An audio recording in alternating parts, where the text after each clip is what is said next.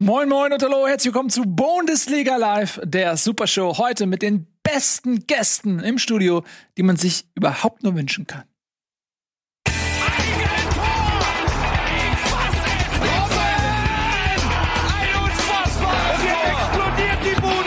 Kritisiert mir denn nicht zu viel. Das ist ein guter Mann. Seht selbst, ist es nicht wunderschön, wen wir alles dabei haben? Haben wir, keine, wir haben gar keine Totale, das sehe ich ja jetzt, jetzt steht nur eine Kamera. Wir haben gar keine Totale. Warum haben wir keine Totale? Weil es auch keine Gäste gibt. Das äh, wegen der Scherz konnte nicht mehr aufgelöst werden in der Mangelung einer totalen Kameraperspektive. Aber lasst mich euch sagen, niemand ist hier außer mir. Ähm, unsere Mitstreiter sind alle zu Hause. Ich habe, ich sehe das ja jetzt. Ich habe ja nicht mal Monitore hier, auf denen ich euch sehen kann. Ähm, Nico, Tobi und Eddie von zu Hause. Herzlich willkommen, Leute. Da seid ihr. Hallo. Alles heute schon auf, auf Sparflamme, ne? Ähm, oh, cool, ich bin zweimal da, ja, oder? weil du doppelt so gut bist wie die anderen. Guck mal, dafür hm. bin ich gar nicht da. Denk Hallo. mal drüber nach. nee, freue mich sehr, dass ihr da seid. mich ein wenigstens. Es ist immer ein bisschen awkward jetzt so mit euch so komisch. Warum seid ihr nicht hier? Es, ihr habt keinen Monitor und das ist alles ganz. Ich muss mich erstmal dran gewöhnen. Das ist alles ganz anders als sonst. Ähm, aber Leute, wir fangen direkt mal an. Hey! Was? Oh, Entschuldigung, war ich zu laut? Ist das zu laut da unten in der Wohnung? Entschuldigung, hier machen wir ein paar Kopfbälle. Nico! Nico, fang! Warte, warte, warte, gib mir eine Sekunde, mach den nochmal.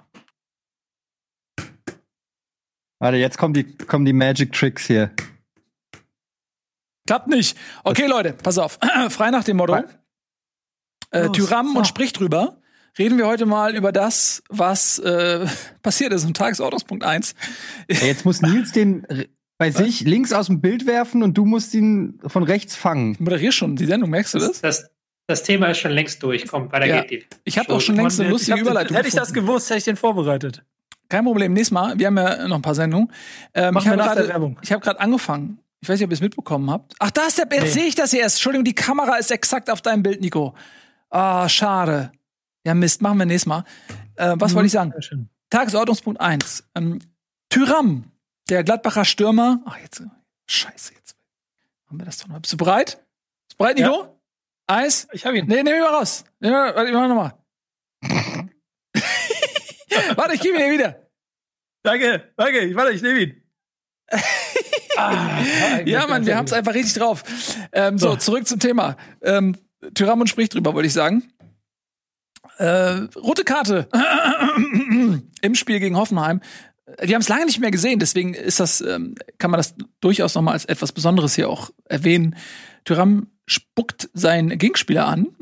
das Beste ist, ich glaube, ihr habt es auch im Kicker gelesen, äh, die Aussage danach von Tyram, die auch von Eberl so akzeptiert wurde, es war keine Absicht. Ähm, und ich glaube ihm das, muss ich ganz ehrlich sagen, weil mir passiert das auch regelmäßig, dass ich Leute aus Versehen anspucke, weil das, obwohl das keine Absicht gewesen ist im Eifer des Gefechts. Weil meistens, wenn ich Französisch spreche, meistens, wenn ich auf Französisch schimpfe, äh, spucke ich aus Versehen Leute an. Und deswegen finde ich es ehrlich gesagt ein Skandal, dass Tyram für fünf Spiele gesperrt wird. Wie seht ihr das? Ja, ich glaube das auf jeden Fall auch, weil also wir haben ja auch äh, für alle, die das Sommerhaus der Stars gesehen haben, die wissen ja auch, dass Kubi sowas auch schon passiert ist gegenüber André, wo es zum Eklat kommt. Das passiert scheinbar, wenn man vor allen Dingen sa sehr sauer auf jemanden ist. Ja. Und den richtig, richtig blöd findet, ja. dann passiert es scheinbar noch viel häufiger, dass einem aus Versehen so ein richtig dicker Rotzschwall ins Gesicht des anderen fliegt. Mhm. Ähm, da muss man Verständnis für zeigen, finde ich. Das, deshalb ähm, für mich der Mann der Woche Max Eberl. Ähm, Im Gegensatz zu seinem heuchlerischen, man kann es nicht anders sagen, heuchlerischen Trainer Marco Rose, der diese, ähm, diese Tat verurteilt hat und gesagt hat, dass das komplett unwürdig ist. Aber es ist ja nicht unwürdig, wenn etwas aus Versehen passiert. Also lügt ja Marco Rose. Da ist auch der Trainer in Gefahr, würde ich sagen. Also ja. jetzt mal kurz ernsthaft. Man kann ja über die Frage oh, diskutieren, Gott, ob man, ob man jetzt in der ähm, Hochphase der äh, Corona-Pandemie so ein Verhalten sehen möchte.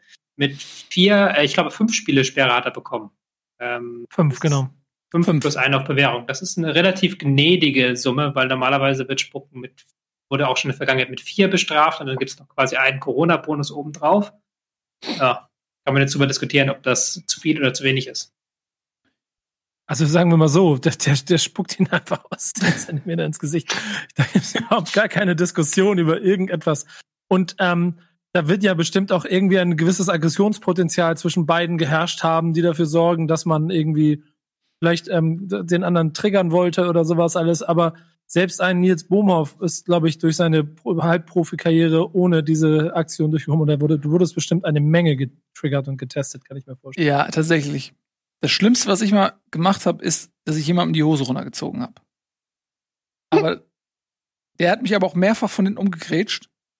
Und der Schiri hat nichts gemacht. Und dann hast du ihm die Hose runtergezogen. Und dann, nachdem er mich das dritte Mal von hinten umgegrätscht hat und der Schiri so ein, war so ein Kreisliga-Lappedudel, der hat nichts gemacht und dann bin ich auf Knien hinter ihm hergekrochen und habe ihm die Hose runtergezogen. Und dann wollte er mich schlagen. Und dann hat er, hat er nach mir ausgekeilt. Richtig wüste Faustschläge, einfach in seiner Wut. Und dann bin ich ihn aber noch ausgewichen und dann haben wir beide Geld bekommen. Das ist, dass ihr beide Geld bekommen habt, ist so Kreisliga Deluxe. Ja, wirklich. ja, genau. Einfach beide Geld bekommen. Gut, aber zurück äh, zum Thema. Lass uns noch mal ein bisschen was über das Sportliche äh, sprechen, verlieren an Worten, denn äh, Hoffenheim hat am Ende nicht nur Spucke mit nach Hause genommen, sondern auch drei Punkte. Etwas überraschend. Man muss sagen, Gladbach musste dann doch etwas abreißen lassen jetzt im Vergleich mit den anderen Champions League Aspiranten, sind jetzt auf Platz 8 mit 18 Punkten. Sechs Punkte hinter Wolfsburg. Das hat man sich da sicherlich nicht so vorgestellt. Wie konnte das denn passieren? Tobias. Also gefühlt war der eigentliche äh, Neckbreaker ja diese rote Karte. Ja. Also das muss dann, das muss dann Herr Escher taktisch erklären, aber ich hatte das Gefühl, danach war es auf einmal ein anderes Fußballspiel. Ich habe jetzt leider auch noch die äh, Zusammenfassung sehen können, aber was ja schon auffällt in den letzten Wochen bei Gladbach ist eben diese fehlende ähm, Spritzigkeit. Das haben wir schon immer wieder wiederholt. Und wenn du dann natürlich in der Schlussphase in Rückstand gehst, ist da, äh, in Schlussphase noch mit zehn Mann bestreiten musst, ist das dann für so eine Mannschaft mit der Spielweise schon tödlich. Aber das ist schon tatsächlich so, dass man äh, sagen kann, die Pause kommt ihnen äh, sehr recht, weil da sehr viele Spieler fehlen, weil aber auch äh, gerade im Mittelfeld kein Spieler wirklich auf der Höhe seines Schaffens ist und das merkt man dieser Mannschaft auch an. Hm. Ja, und jetzt fehlt mit Tyram noch einer der wichtigsten Spieler da vorne für fünf Spiele. Das ist natürlich ein Bärendienst, ein Lama-Dienst, den er ihnen dort erwiesen hat. Das macht es jetzt für die Borussia nicht einfacher, nach der kurzen Winterpause den Anschluss an die Champions League-Ränge wiederherzustellen. Das muss ja trotzdem noch der Anspruch sein, oder? Champions League, Platz 4. Boah, ist schwierig in dieser Saison. Ähm, Gibt es einfach auch ein paar Vereine, die äh, sich einfach stärker präsentieren als Gladbach. Man darf auch nicht vergessen, die haben auch gerade so letzte Woche oder an, nee, in der englischen Woche jetzt dann noch den Punkt geholt gegen die Eintracht. Sonst hätten sie da auch ziemlich deutlich eigentlich auch verlieren können. Hätte auch keiner sich beschweren können in Gladbach. Mhm. Ähm, also die hinken schon ein bisschen den Erwartungen hinterher und ich glaube, das ist eben das, was man in den Champions League äh, Vereinen allgemein sieht. Vielleicht mit einer, also gut, Leverkusen ist kein Champions League Verein, aber ihr wisst, was ich meine mit den, der Dreifachbelastung. Ähm, aber Gladbach hat dann eben da noch nicht eine Kaderbreite oder Stärke wie in Leipzig und wie in Bayern. Und ähm, ich glaube, wir werden irgendwann auch darüber reden müssen, wie sehr so eine dieses ganze Corona-Ding und Rumreisen einen auch psychologisch irgendwie mitnimmt, weil ich habe das Gefühl, dass das auch nicht bei jedem Spieler, aber es gibt vielleicht Spieler, die sich noch ein bisschen mehr auch interessieren für das, was ähm, außerhalb vom Fußball passiert und vielleicht sensibler sind oder so oder auch vielleicht in der Familie Geschichten haben oder so. Ich habe das Gefühl, dass das bei manchen eben auch einfach nicht spurlos vorübergeht. Ähm, jetzt mal unabhängig von den Reisebelastungen oder so, sondern einfach auch von der gesamten Thematik.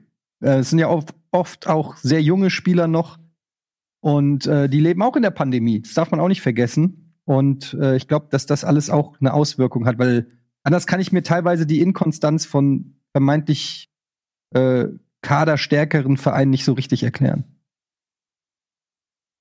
Ja. So sieht's aus. Und ich finde Hoffenheim, vielleicht noch ein Wort zu Hoffenheim, die sind für mich so im Prinzip auch wie im letzten Jahr schon, trotz neuem Trainer, die sind so flutschig, man kann die gar nicht richtig greifen. Man hat oft das Gefühl, okay, die verlieren unnötig irgendein Spiel, die sind sehr gebeutelt, ja auch schon zu Beginn gewesen, ähm, was so Corona-Ausfälle und so anging. Dann sind die immer mal wieder gut für so einen Sieg gegen Gladbach, immer mal wieder gut für eine Niederlage. die sind so wirklich im, im Niemandsland. Jetzt sind sie zwar Zwölfter mit 15 Punkten, wirklich auch, äh, was das angeht, total äh, jenseits von allem. Ich, aus dem wäre ich nicht so richtig schlau. Auf der einen Seite haben die echt einen guten Kader, einen sehr interessanten Trainer, aber denen fehlt komplett die Konstanz. Ich weiß aber noch nicht, was der Stil sein soll, weil sie jetzt ähm, Manche Spiele haben sie mit relativ viel Ballbesitz bestritten, andere Spiele wieder ohne. Dann haben sie relativ viele personelle wie taktische Wechsel. Da ist noch viel in der Erfindungsphase, was natürlich schwierig ist, wenn du ähm, zweimal die Woche spielst. Da kannst du als Trainer relativ wenig ähm, einwirken auf den Kader und auf die Mannschaft. Und entsprechend ist das auch so eine Mannschaft, die bei mir noch am meisten Fragezeichen aus, auslöst, wo ich halt jetzt auch nicht genau sagen kann, in welche Richtung das geht, weil dafür ist das noch zu viel im Fluss und dafür ist auch zu viel abhängig von Kramaric, der ja anfangs der Saison in überragender Form war dann weg und jetzt so langsam wieder in, äh, in Schuss kommt. Aber der scheint mhm. auch ja ein bisschen gebeutelt zu sein durch seine Corona-Infektion. Ja, nicht nur er, ne? Also ich meine, Hoffenheim war, glaube ich, generell einer der Vereine, die es mit am härtesten erwischt hat. Auch relativ früh noch äh, oder schneller, früher vor anderen Vereinen. Auch ein Skoff äh, fällt einem da ein, der äh, ja auch eigentlich zu den Leistungsträgern gehört. Kramaric hast du schon gesagt. Also da gab es schon diverse Ausfälle, die vielleicht dann auch so ein eingespielt, so eine Eingespieltheit ein bisschen verhindert haben. Ja, andersrum, wenn, andersrum, wenn äh, Kramaric nicht ausfällt, dann würden wir jetzt wahrscheinlich über Überraschungsmannschaft Hoffenheim sprechen, die einen Knipser drin haben, der ihnen die entscheidenden Punkte gebracht hat, denn fünf Punkte mehr und sie wären in einer ganz anderen Tabellenregion. Also da merkst du, wie diese Einzel, also wahrscheinlich auch wie die Abhängigkeit von dem einen Stürmer da entscheidend ist für Hoffenheim im Moment. Definitiv. Der hat auf jeden Fall ähm, einen gehörigen Anteil daran, wenn Hoffenheim punktet. Ja, auf jeden Fall, die kann man gut beobachten. In der Zukunft mal gespannt, wenn da vielleicht auch mal viele Spieler zurückkommen und es auch Alternativen gibt, die Mannschaft sich nicht von alleine aufstellt. Mal gucken, wo die dann am Ende noch landen können. Äh, lass uns mal äh, weiterfliegen und woanders landen, nämlich ähm, direkt nach oben durchkommen. Wir starten direkt nach oben durch zum absoluten ähm, Topspiel des zurückliegenden Wochenendes. War ja eine englische Woche. Wir haben ja im Prinzip zwei Spieltage. Aber das absolute Topspiel fand eben am Samstagabend statt. Leverkusen gegen die Bayern. Und für Leverkusen muss man sagen, war jetzt, waren die letzten Tage so, so wirklich so ein dreifacher Schock. Ne? Ähm, zum einen natürlich diese Niederlage Last Minute, völlig unnötig durch einen Fehler von Jonathan Tah. Und zum anderen ähm, haben die Bender-Zwillinge ihren Rücktritt vom Profifußball bekannt gegeben. Äh, gemeinschaftlich, zusammen, Hand in Hand werden sie ihren Vertrag nicht verlängern und damit gehen Leverkusen zwei Stammspieler auch abhanden zur neuen Saison. Ähm, zwei großartige Sportler, die es nie so wirklich ganz bis nach oben geschafft haben, weil sie ständig verletzt waren, aber ähm, die eigentlich immer überall von allen, egal wo sie waren, gelobt wurden und in höchsten Tönen von ihnen gesprochen wird. Egal ob es die Nationalmannschaft ist, ähm, U19 Europameister waren sie beide zusammen die besten Spieler äh, gewählt worden, zum besten Spieler ähm, Silbermedaille bei den Olympischen Spielen, aber bei der Nationalmannschaft nicht so viele Einsätze, glaube ich, eben aufgrund der Verletzung. Die treten also zurück. Also das ist auch, glaube ich, sehr bitter für Leverkusen. Ähm, und sportlich natürlich äh, diese völlig unnötige Niederlage gegen die Bayern, wo man, denke ich, mindestens einen Punkt auch hätte holen können und das wäre völlig in Ordnung gewesen. Äh, ja, das war jetzt nicht so schön. Dann auch gleichzeitig die erste Saisonniederlage. Wie habt ihr das Spiel denn so gesehen? Ja, ich fand das teilweise, ähm, ja, also es, es war einfach dumm also ein anderes Wort fällt mir einfach nicht ein. Es war einfach komplett dumm von Leverkusen oder in dem Fall von, von Jonathan Tah, ähm, der schon davor auch auffällig wurde mit äh, einem äh, haarsträubenden Fehler, der schon ins Auge hätte gehen können. Da hat äh, Baumgartlinger noch mal ähm, ausputzen können, aber der wirkte irgendwie von der Rolle und das war beides Mal so ungefähr in der gleichen Position vom 16er, wo er irgendwie ins Dribbling gegangen ist, wo du dir denkst, ey, Dicker, du bist Jonathan Tah und du spielst hier gegen die Bayern. Äh, komm mal klar. Also ich würde als Fan wäre ich ausgerastet. Wenn er das Ding auf die Tribüne haut, dann ähm, hat, Leverkusen einen Punkt und geht als Tabellenführer ins Weihnachtsfest. Ähm, das ist eigentlich fast nicht zu erklären, wieso sowas passieren kann. Aber ähm, passiert halt. Er wird sich wahrscheinlich auch in der Kabine was anhören müssen, aber ich finde trotzdem kann man zumindest Leverkusen attestieren, eine, eine bislang sehr, sehr gute Hinrunde zu spielen, weil die eben auch Dreifachbelastung haben und auch international gut abgeschnitten haben. Und man da im Gegensatz zu vielen Vereinen noch nicht so starke Ermüdungserscheinungen sieht, finde ich, wie bei, ähm, wie bei anderen Vereinen. Und das finde ich schon durchaus eine Ansage. Ja, sehe ich auch so. Es ist, ähm, echt schade, dass man jetzt mit so einem Negativerlebnis im doppelten Sinne in diese kurze Winterpause geht. Vielleicht verliert man dadurch auch so ein bisschen an Drive, weil man hatte das Gefühl, Leverkusen war wirklich total in einem Momentum drin. Da hat alles gepasst, nicht nur Euroleague, wo sie ja wirklich alle Spiele gewonnen haben, sondern eben parallel auch in der Bundesliga überzeugt. Dazu haben wir in der letzten Woche, glaube ich, auch schon gesagt, ähm, dass einige Spieler auch in Topform sind, die zuletzt nicht mehr so die Rolle spielen konnte, wie ein Leon Bailey zum Beispiel. Ja, und wenn man dieses Spiel gegen die Bayern, wie du sagst, zumindest mit einem Unentschieden nach Hause bringt, was verdient gewesen wäre, dann geht man eben auch als Tabellenführer in diese kleine Pause. Und ich glaube, wenn du dann diese Tabelle die ganze Zeit siehst und denkst, ey krass, wir bleiben dran, dann kannst du wirklich irgendwie so in, in so eine Welle reinkommen. Das hat man oft schon mal gesehen in der Bundesliga, äh, ob es jetzt vor 22 Jahren oder wann das war, irgendwie Kaiserslautern war, äh, oder Wolfsburg damals oder Stuttgart mal, dass man irgendwie in so einen Rausch kommt oder Leicester hat es in England mal gemacht, eine Mannschaft, die niemand auf dem Zettel hatte zu Beginn der Saison, die sich auf einmal dann ähm, ja in, in, in so einen positiven Rausch spielen und, und vielleicht es am Ende sogar für ganz oben reichen könnte. Dass, ich habe das Gefühl, dass dieses Unterfangen jetzt irgendwie so einen kleinen, kleinen Dämpfer bekommen hat. Es war auch sau dämlich, also das hatte Etienne schon gesagt, aber es war ja wirklich so, dass die erste halbe Stunde Leverkusen das Ding dominiert hat und das Ding wirklich äh, in eine Richtung lief. Und die Bayern hatten sich so ein bisschen was ausgedacht, haben hinten so im Aufbau dann eine Dreierkette gehabt. Süle, der so einen Rechtsverteidiger gespielt hat. Und auf links Davis, der sehr weit nach vorne gestoßen ist. Aber da hat Leverkusen dann relativ schnell gegen Mittel gefunden. Da haben sie relativ schnell dann äh, 1 zu 1 Press Pressing gespielt.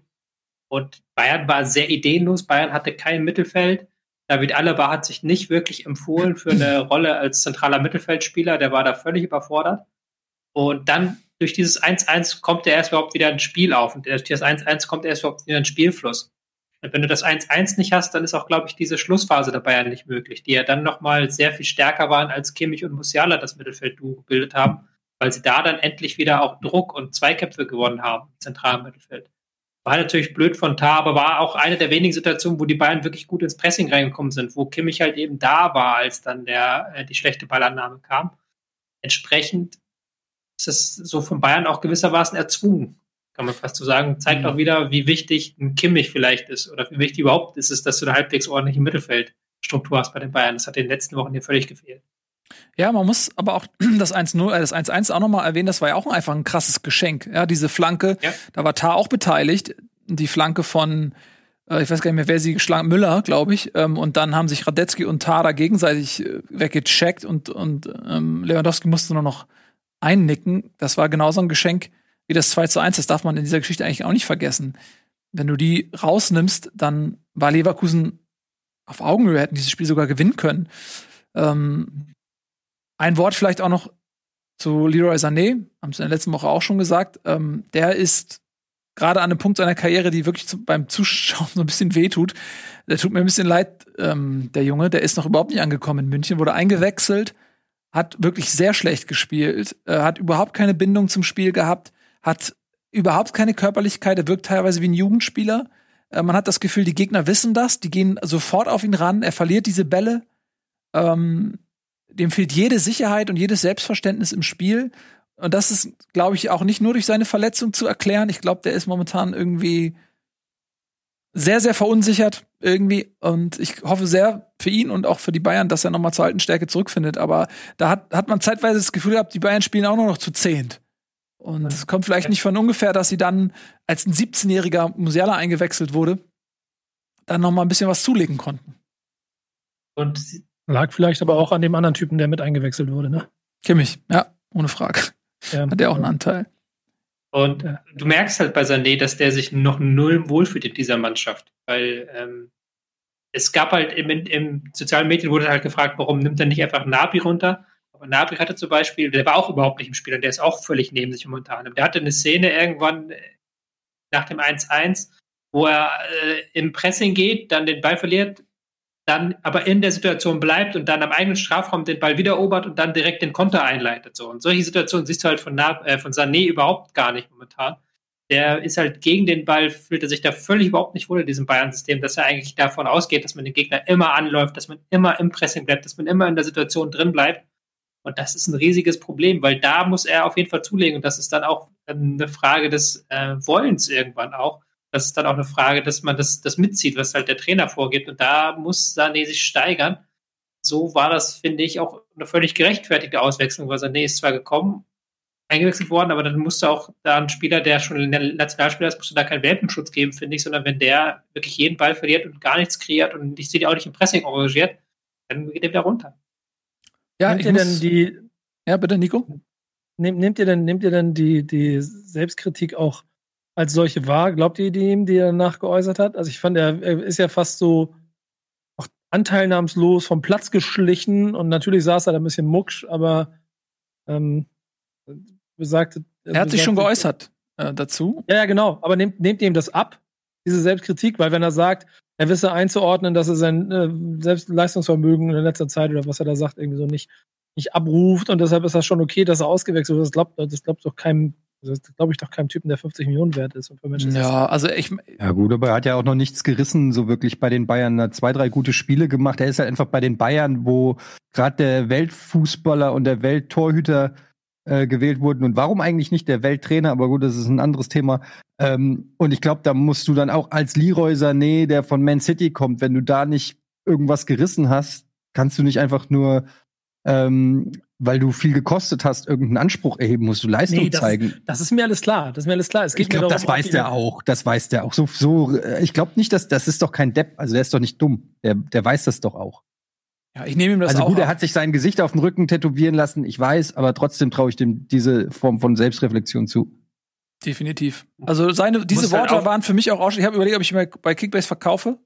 Weil es einfach ähm, ein Punkt Halbzeit Desaster noch. ist. Ja, wirklich war. Hab ich, in der Halbzeit habe ich ihn raufgesetzt und gedacht, so, ey. Und dann kamen diese Worte, wo er auch gesagt hat, so, ey, er sieht das ein und er arbeitet an sich und er muss wieder an sein Leistungsniveau rankommen. Und ich habe ihm, und da habe ich, da hab ich mir, okay, jetzt verkaufe ich dich nicht. Ähm, wer weiß, jetzt ist ein bisschen Winterpause. Vielleicht platzt bei ihm mal irgendwie der Knoten oder so, kann ja sein. Deswegen habe ich nicht verkauft. Aber ja, es ist, es ist ihm sehr zu hoffen, dass er irgendwie ähm, den Schalter umlegt, in die Spur findet. Weil ich bin auch bei Tobi, es ist nicht nur so, dass er offensiv ähm, unglücklich ist und auch wenig Beteiligung ähm, an Toren oder an, an gefährlichen Szenen hat, sondern eben auch in der Defensive äh, dieses äh, alibihafte Anlaufen. Ähm, er ist immer ein Unsicherheitsfaktor, irgendwie, wenn er in der eigenen Hälfte den Ball hat, verliert die ganzen Bälle und so. Das ist, man merkt, ich habe manchmal schon das Gefühl, ich gucke dann immer in die Gesichter der, der Mitspieler, wie geduldig die doch sind.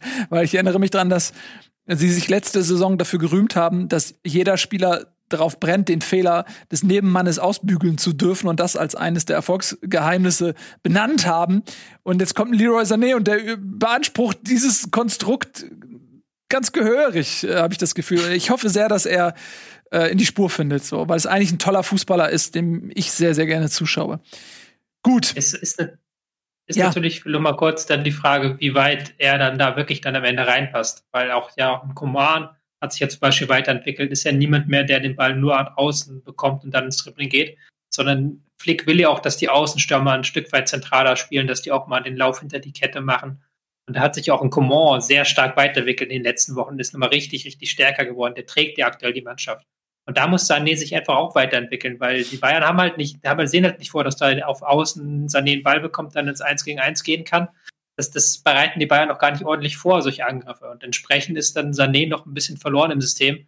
Und da muss halt äh, Sané sich anpassen an das System. Und ich glaube nicht, dass die Bayern das System an Sané anpassen werden. Nee, das glaube ich auch nicht. Ja, ähm, glaubst du, dass er die Qualität hat, sich diese Anpassung vorzunehmen? Ich möchte ja jetzt hier nicht spoil äh, irgendwelche Geheimnisse verraten, aber es gab da schon Menschen im Bundesliga-Chat, die heute rein zufällig nicht anwesend sind, die äh, Sané gescholten haben, gesagt haben, das wird schwierig. Weil er hat ja auch in der Premier League da sehr wechselhafte Leistungen gezeigt, das wird irgendwann nicht vergessen hier in Deutschland. Das mhm. in einem System, das ihm sehr viel zuträglicher war. Mhm. Also man kann ja auch zumindest festhalten, dass Pep nicht um ihn gekämpft hat. Mhm. Ja, und Man City spielt jetzt ja auch nicht äh, Weltklasse Fußball. Also ich glaube aber, Nils, äh, um nochmal auch, du hast jetzt bei mich nicht gefragt, aber um die Frage zu beantworten, ich glaube schon, dass Sané über Weltklasse Skills verfügt. Also so ähm, einzelne Aktionen, die ihn wirklich zu einem Weltklasse-Spieler machen können. Aber wie wir ja auch schon oft drüber gesprochen haben, gehört da eben nicht nur das Kicken dazu, sondern auch noch das mentale Ding und auch so eine ja, so das, was wir auch bei Kimmich immer ansprechen, dieser unfassbare Ehrgeiz, den auch ein Kimmich ja, den die Bayern repräsentieren und den ja auch ein Kimmich oder ein Thomas Müller so unfassbar gut ähm, verinnerlicht haben. Und die große Frage ist einfach, kann der FC Bayern diesem Spieler das beibringen? Und ich könnte mir das schon vorstellen, weil ich glaube, in der Anfangszeit, naja, das ist vielleicht ein schlechtes Beispiel, aber Ribery ähm, war auch mal launisch. Da wurde, ich weiß noch, als der neu war, da hieß es immer, ja, dem muss man halt auch seine Freiräume geben und ähm, der, der war auch von Anfang an nicht diese ballgeile Sau, die 20 Leute hinter 20 Leuten hinterhergerannt ist. Das kam auch erst mit der Zeit. Ich weiß noch genau, wie darüber berichtet wurde, dass jetzt auch ein Ribery mitmacht und so. Vielleicht ist das ein ähnlicher Fall. Vielleicht ähm, kriegt man ihn da auch hin. Wäre zu wünschen. Wäre tatsächlich zu wünschen. Ähm, wir können es ja noch mal kurz tabellarisch ein bisschen einordnen. Sind ja tatsächlich zwei Spiele ins Land gezogen. Die Bayern haben ja nicht nur mit Leverkusen die letzte unbesiegte Mannschaft von eben diesem Thron gestoßen, sondern davor eben auch Wolfsburg beide Male mit 2 zu 1 gewonnen und sind dann jetzt tatsächlich pünktlich zum Weihnachtsfest auf Platz 1 der Tabelle angekommen mit zwei Punkten Vorsprung vor eben jenem Leverkusen, Leipzig punktgleich mit 28 dahinter. Und äh, dann kommt tatsächlich schon Wolfsburg. Und ich finde, wir können ja direkt, wenn wir schon mal bei äh, dieser Spitzengruppe sind, dort oben auch weitermachen. Leipzig hatte nämlich eigentlich einen vermeintlich leichten Gegner zu bespielen, nämlich den ersten FC Köln. Da hätte man vielleicht im Vorfeld gedacht, ja, das wird eine klare Sache, da kann man schon mal seine beiden Zehner Olmo und Forsberg auf der Bank lassen und so wie letzte Saison mit Forsberg vorne drin spielen, das wird schon irgendwie klappen. Gab auch Paulsen durch. Wie bitte? Äh, Paulsen meintest du, hast zwei, äh, Forsberg gesagt. Zehner meinte ich, die beiden Zehner. Ja, aber du meintest mit egal, du, Egal. Nee, Forsberg und Olmo, meinte ich schon. Die Zehner spielen, oder was meinst du? Nee, du hattest gesagt, die rauslassen und dann kann man auch draußen äh, mit der einzelnen Spitze äh, Forsberg spielen. Glaub ich, ist egal. Okay, ist egal. Ist egal. Ähm, was ich damit sagen will, ist. Äh, ist ja egal, mit welcher Spitze sie gespielt haben am Ende. Ne? Jetzt lass doch mal die Spitzen, Leute. Sie haben jedenfalls kein Tor geschossen, auch wenn sie durchaus ihre Chancen hatten. Köln hat das dann wirklich tapfer wegverteidigt, selbst jetzt nicht so schrecklich viel nach vorne gemacht. Aber das sind genau diese Spiele. Wenn das jetzt Dortmund wäre, würde man vielleicht von fehlender Qualität, fehlender Mentalität, fehlendem Trainer sprechen. Bei Leipzig neigt man eher dazu, das irgendwie zu verzeihen. Weiß ich nicht, woran liegt das eigentlich? Also ich als jemand, der äh, ja den Leipziger Kader diese Saison sehr genau verfolgt aufgrund meines Kickbase-Teams, kann nur sagen, dass mich der äh, junge Herr Nagelsmann wirklich teilweise in den Wahnsinn treibt mit seiner Rotation. äh, ich weiß, ich habe schon vor fünf, sechs, sieben Spieltagen Tobi mal gefragt, sag mal, kann es sein, dass Leipzig noch nicht einmal mit der gleichen Startelf aufgetreten ist? Und ich habe wirklich das Gefühl, Tobi kann es gleich bestätigen oder nicht, aber dass der wirklich immer irgendwas ändert. Irgendwas ändert der immer. Egal wie gut es läuft, egal wie ausgeschlafen sind, ich habe das Gefühl, der kann einfach nicht zweimal die gleiche Elf aufs, aufs Parkett schicken. Kann das sein? Stell dir mal vor, was er dann die Woche über macht, wenn er sagt, ja, Samstag ab in den Bus. Ja, dann lass die nächste Woche noch mal spielen. Du kannst dir nicht vorstellen, dass Nagelsmann eine Woche lang nichts tut. Das ist natürlich immer eine Umstellungsfrage, dass er natürlich immer umstellen will, aber ich glaube, dass die auch darüber viel Belastungssteuerung machen. Ja, wenn du guckst, sind die nicht ganz so heftig betroffen von Verletzungen wie andere Top-Teams. Also da sind äh, andere Top-Teams, die sehr viel stärker leiden unter den Verletzungen. Und dann ist es halt so ein Nagelsmann-Ding. Und jetzt gegen Köln, es fällt mir halt schwer da auch. Ich finde, am Ende kannst du den Vorwurf machen, dass sie da nicht so, so einen hundertprozentigen Megadruck bekommen haben. Haben wir auch noch die Riesenchance. Ich glaube, Thielmann war es, der dann noch kurz verschlossen eine Konterchance vergeben hat. Mhm. Aber ich fand schon, dass sie deutlich viel bessere Chancen hatten. Und mit der ähnlichen Anzahl an Chancen hat Köln am, unter der Woche 4-1 gegen Leverkusen verloren. Das war halt so ein, so ein Abschlusspechspiel, was du dann wirklich ein, zweimal pro Saison immer drin hast, was selbst die Bayern ab und zu ja drin haben, dass sie irgendwo unentschieden spielen, äh, weil sie die Chancen nicht machen. Deswegen will ich da jetzt gar nicht so groß den Stab brechen über Leipzig. Auch wenn natürlich es manche Spieler gibt, wo ich schon sagen würde, die sind sehr, sehr wichtig für die Mannschaft, auch für das Kreativpotenzial. Ein Kunku hat jetzt die letzten drei Spiele gefehlt, das, das merkst du einfach. Ähm, ein Olmo, der bringt halt nochmal einen richtigen Zug zum Tor rein, den du brauchst, den diese Mannschaft auch braucht. Ähm, und ansonsten, wenn du dann plötzlich mit Sabitzer in der hochgezogenen Rolle spielst, das ist dann, finde ich, nicht ganz so geil. Das ist nicht ganz so offensiv und das ist dann gegen Gegner wie Köln, der sich nur hinten reinstellt, ist das nicht die, das Gelbe vom Ei. Da hätte ich dann natürlich so ein Olmo Forsberg sind dann die Spieler, die du brauchst. Haben sie Wobei aber man, in der, ich, ja? Nee, ich wollte nur kurz die, die Verteidigung von Köln in dem Fall auch mal loben, weil natürlich war Leipzig dominant, aber ich finde, Köln hat das auch gut wegverteidigt und da ähm, ist Leipzig auch nicht so einfach gemacht. Und das kann man ja auch mal positiv erwähnen. Wir haben vor ein paar Wochen haben wir Köln noch fest zu den Kreis der Abstiegskandidaten gezählt. Sind sie vielleicht rein punktetechnisch immer noch, aber ähm, ich finde, da, da, ich sehe dabei Köln immer wieder auch positive Sachen aufblitzen, so. Das wollte ich nur kurz sagen, sorry. Ehrlich, ehrlicherweise, äh, als jetzt mittlerweile auch Freund von dem Fußball, der dazu sorgt, dass man einfach nur mal Punkte holt, egal wie, war das ja ein ähm, ganz überragender Kölner Auftritt eigentlich, weil dieses Spiel von Minute eins so ausgesehen hat, als ob die wirklich nichts anderes wollen, als mit Mann und Maus diesen einen Punkt da entführen. Wo, wobei mir das jetzt halt vom Ergebnis her zu stark gedacht ist. Weil gegen das, Leverkusen haben sie praktisch genauso gespielt und da haben sie vier Dinger kassiert so. Und das ja, Leipzig hat ja wirklich ein paar Dinger reingerettet, ein paar Dinger reinmachen müssen einfach. So, so einfach ist das. Das ist halt ja, aber dann. Das, das, ja, ist halt das, das ist Leistungsgefälle. Das kannst ja. du eh nicht verhindern gegen die Mannschaft ja. spielt. Aber da sind wir wieder, wenn du, wenn du selber mal so in so einer Nation bist, weißt du ja, wenn du irgendwie Zugriff auf dieses Spiel kriegst und der, der, der Gegner, der überlegene Gegner hat manchmal nicht den Fortune, dann läuft es ein bisschen für dich. Und ich finde, dem Spiel hat man es so angesehen, dass es am Ende mehr für Köln gespielt hat als, als, als für Leipzig. Und dann haben sie es konsequent gemacht. Insofern finde ich ein sehr verdienter Punkt für Köln, den ich ehrlicherweise aber auch so auf, was du schon gesagt hast, äh, Eddie, auch aufgrund der Saisonsbeginn Prognosen gar nicht erwartet hätte, dass sie auf einmal jetzt doch so weit gut dastehen. Ja, das ist aber auch, das ist ganz interessant, weil wenn du guckst, wie sie ihre Punkte gemacht haben, sie haben gegen Wolfsburg haben sie einen Punkt geholt, gegen ähm, Dortmund haben sie drei Punkte geholt, jetzt nochmal gegen Leipzig. Das sind alles Punkte, mit denen du nicht gerechnet hast, eben weil sie eben diesen defensiven Stil haben weil sie ihn durchziehen, muss man ja fairerweise sagen. Ich meine, sie verzichten ja mittlerweile gänzlich auf Stürmer, sondern wirklich nur vorne schnelle, schnelle Leute, die dann im Kontermoment für Gefahr sorgen sollen. Das funktioniert jetzt auch nicht so besonders gut. War es nicht so, dass die reihenweise Konter gegen Leipzig gefahren haben.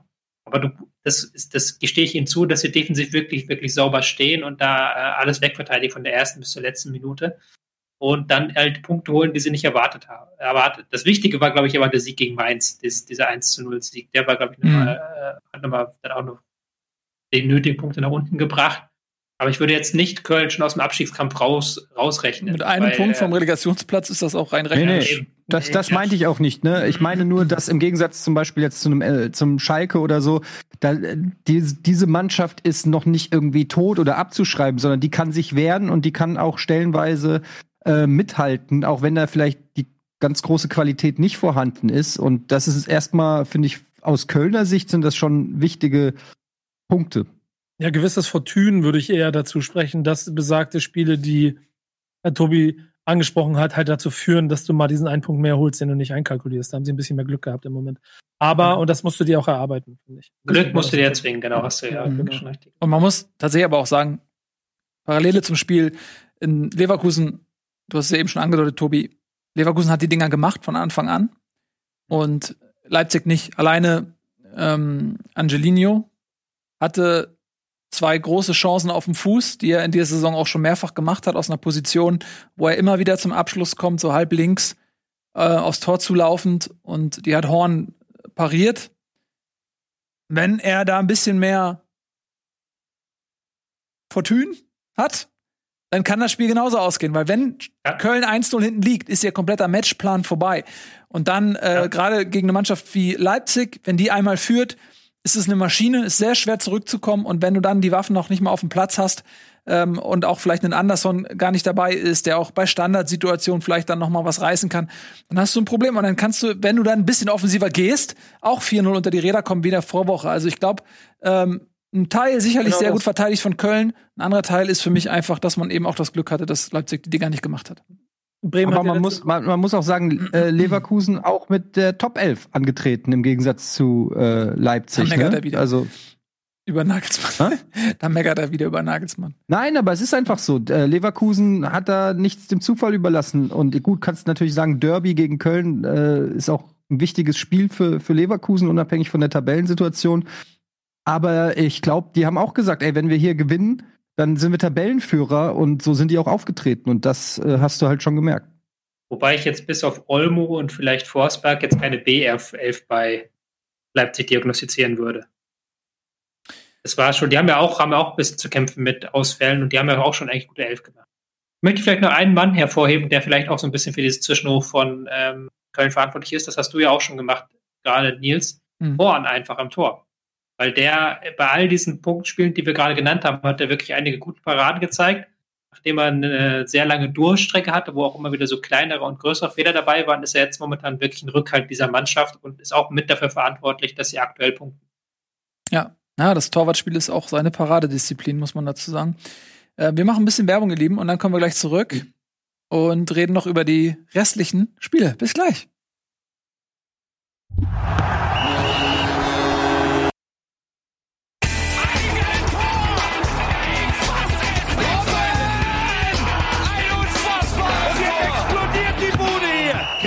Mir denn nicht zu viel. Das ist ein guter Mann. Herzlich willkommen zurück. Bundesliga live. Heute bin ich allein im Studio. Nico, Eddie, Tobi sind daheim und wir haben wieder ein tolles Geschenk bekommen. Da möchte ich direkt hier reinstarten. Guck mal hier, ein Originaltrikot vom äh, FC Malaga.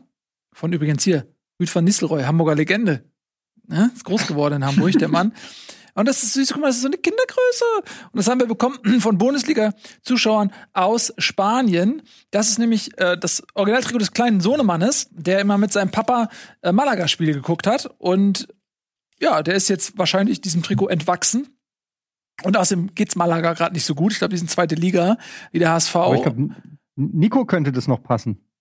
Ja, ich glaube auch. Nico könnte das passen. Bauchfrei. Ja, Bauchfrei dann. das stimmt. Dein Selbstbewusstsein, zumindest was Werder Bremen angeht, da reden wir gleich drüber.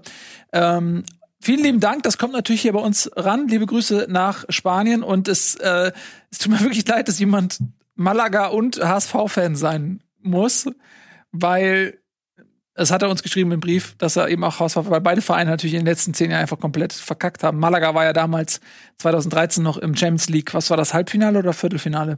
Gegen Viertelfinale, Viertelfinale gegen, gegen Dortmund, ne? Dortmund. Mhm, wo sie so knapp Santana, in der Nachspielzeit ne? rausgeflogen sind. Äh, dieses Abseitstor von äh, San Santana.